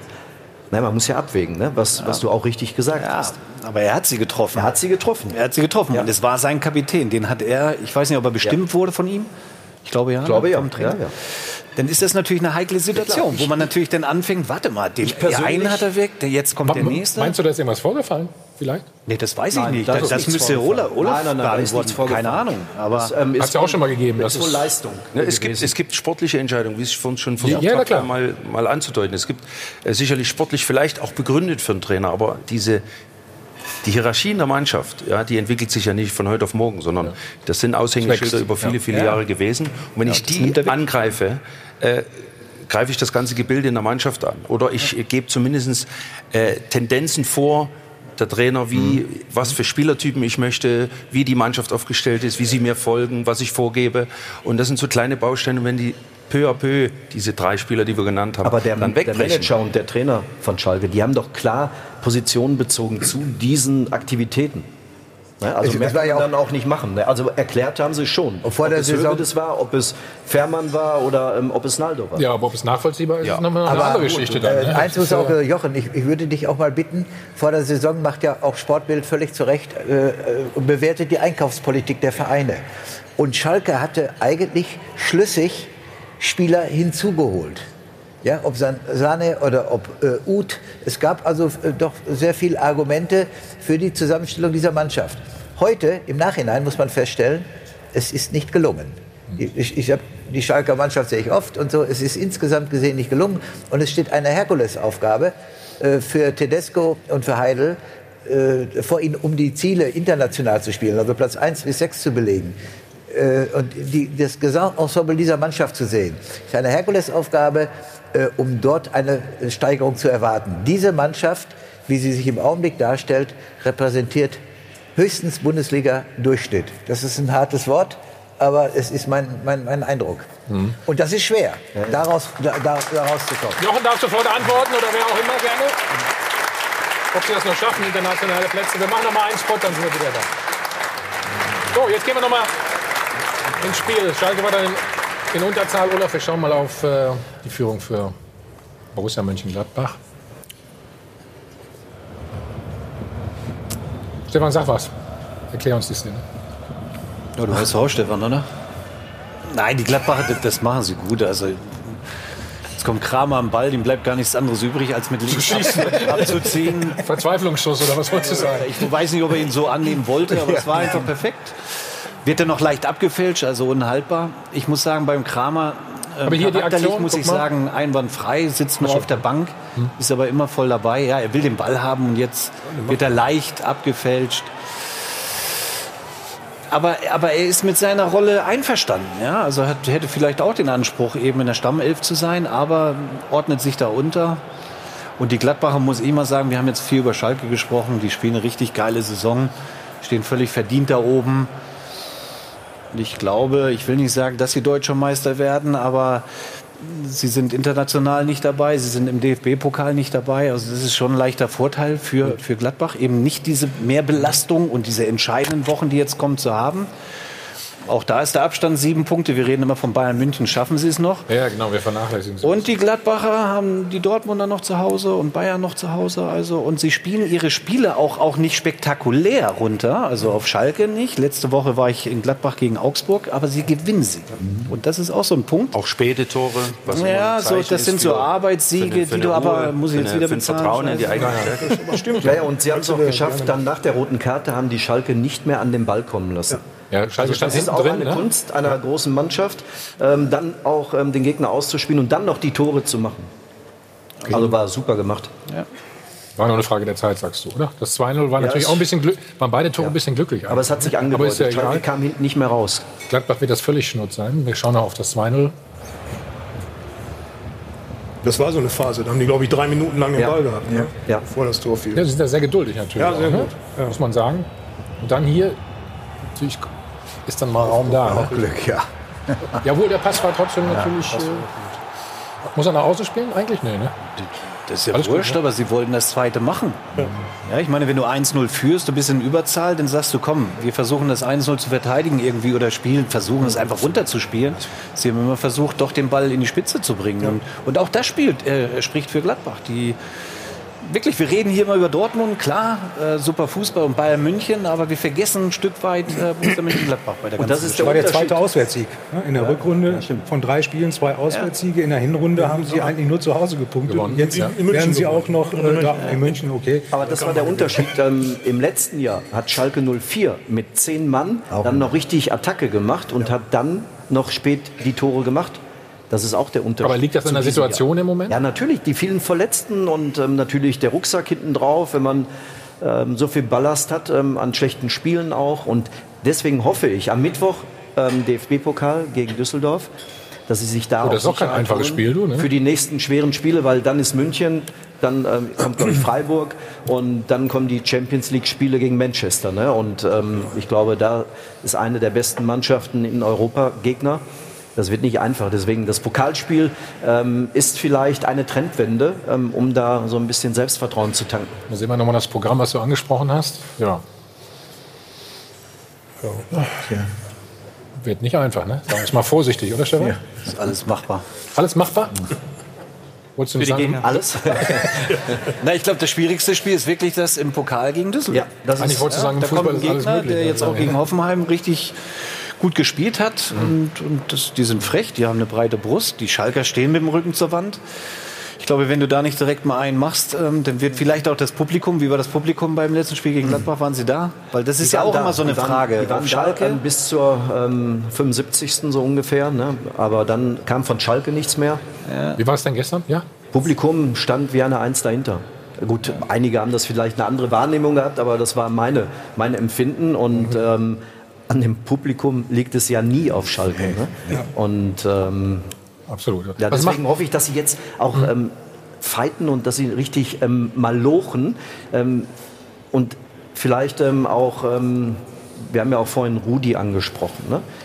Ich finde auch Rudi Bentaleb ähm, für mich sollten eher weiter vorn spielen und ein McKenny, ein Fighter im Mittelfeld, der sollte dann die Zweikämpfe bestreiten, ähm, die der Rudi wohl nicht so gut kann. Ne? Aber das muss der Trainer entscheiden. Und ich, ich vertraue den handelnden Personen, dass sie die Kurve noch kriegen. Olaf, wir werden das weiter verfolgen. Da bin ich ganz, ganz sicher. Wir müssen noch bei Gladbach gleich reden. Ähm, haben Sie wirklich das Zeug, noch mal ganz vorne anzugreifen? Also noch einen Platz höher. Jetzt meldet sich erstmal Jochen Stutzki nach. Uns kommt nämlich Pur Landstein und der verrät Ihnen jetzt schon mal, was er alles vorhat.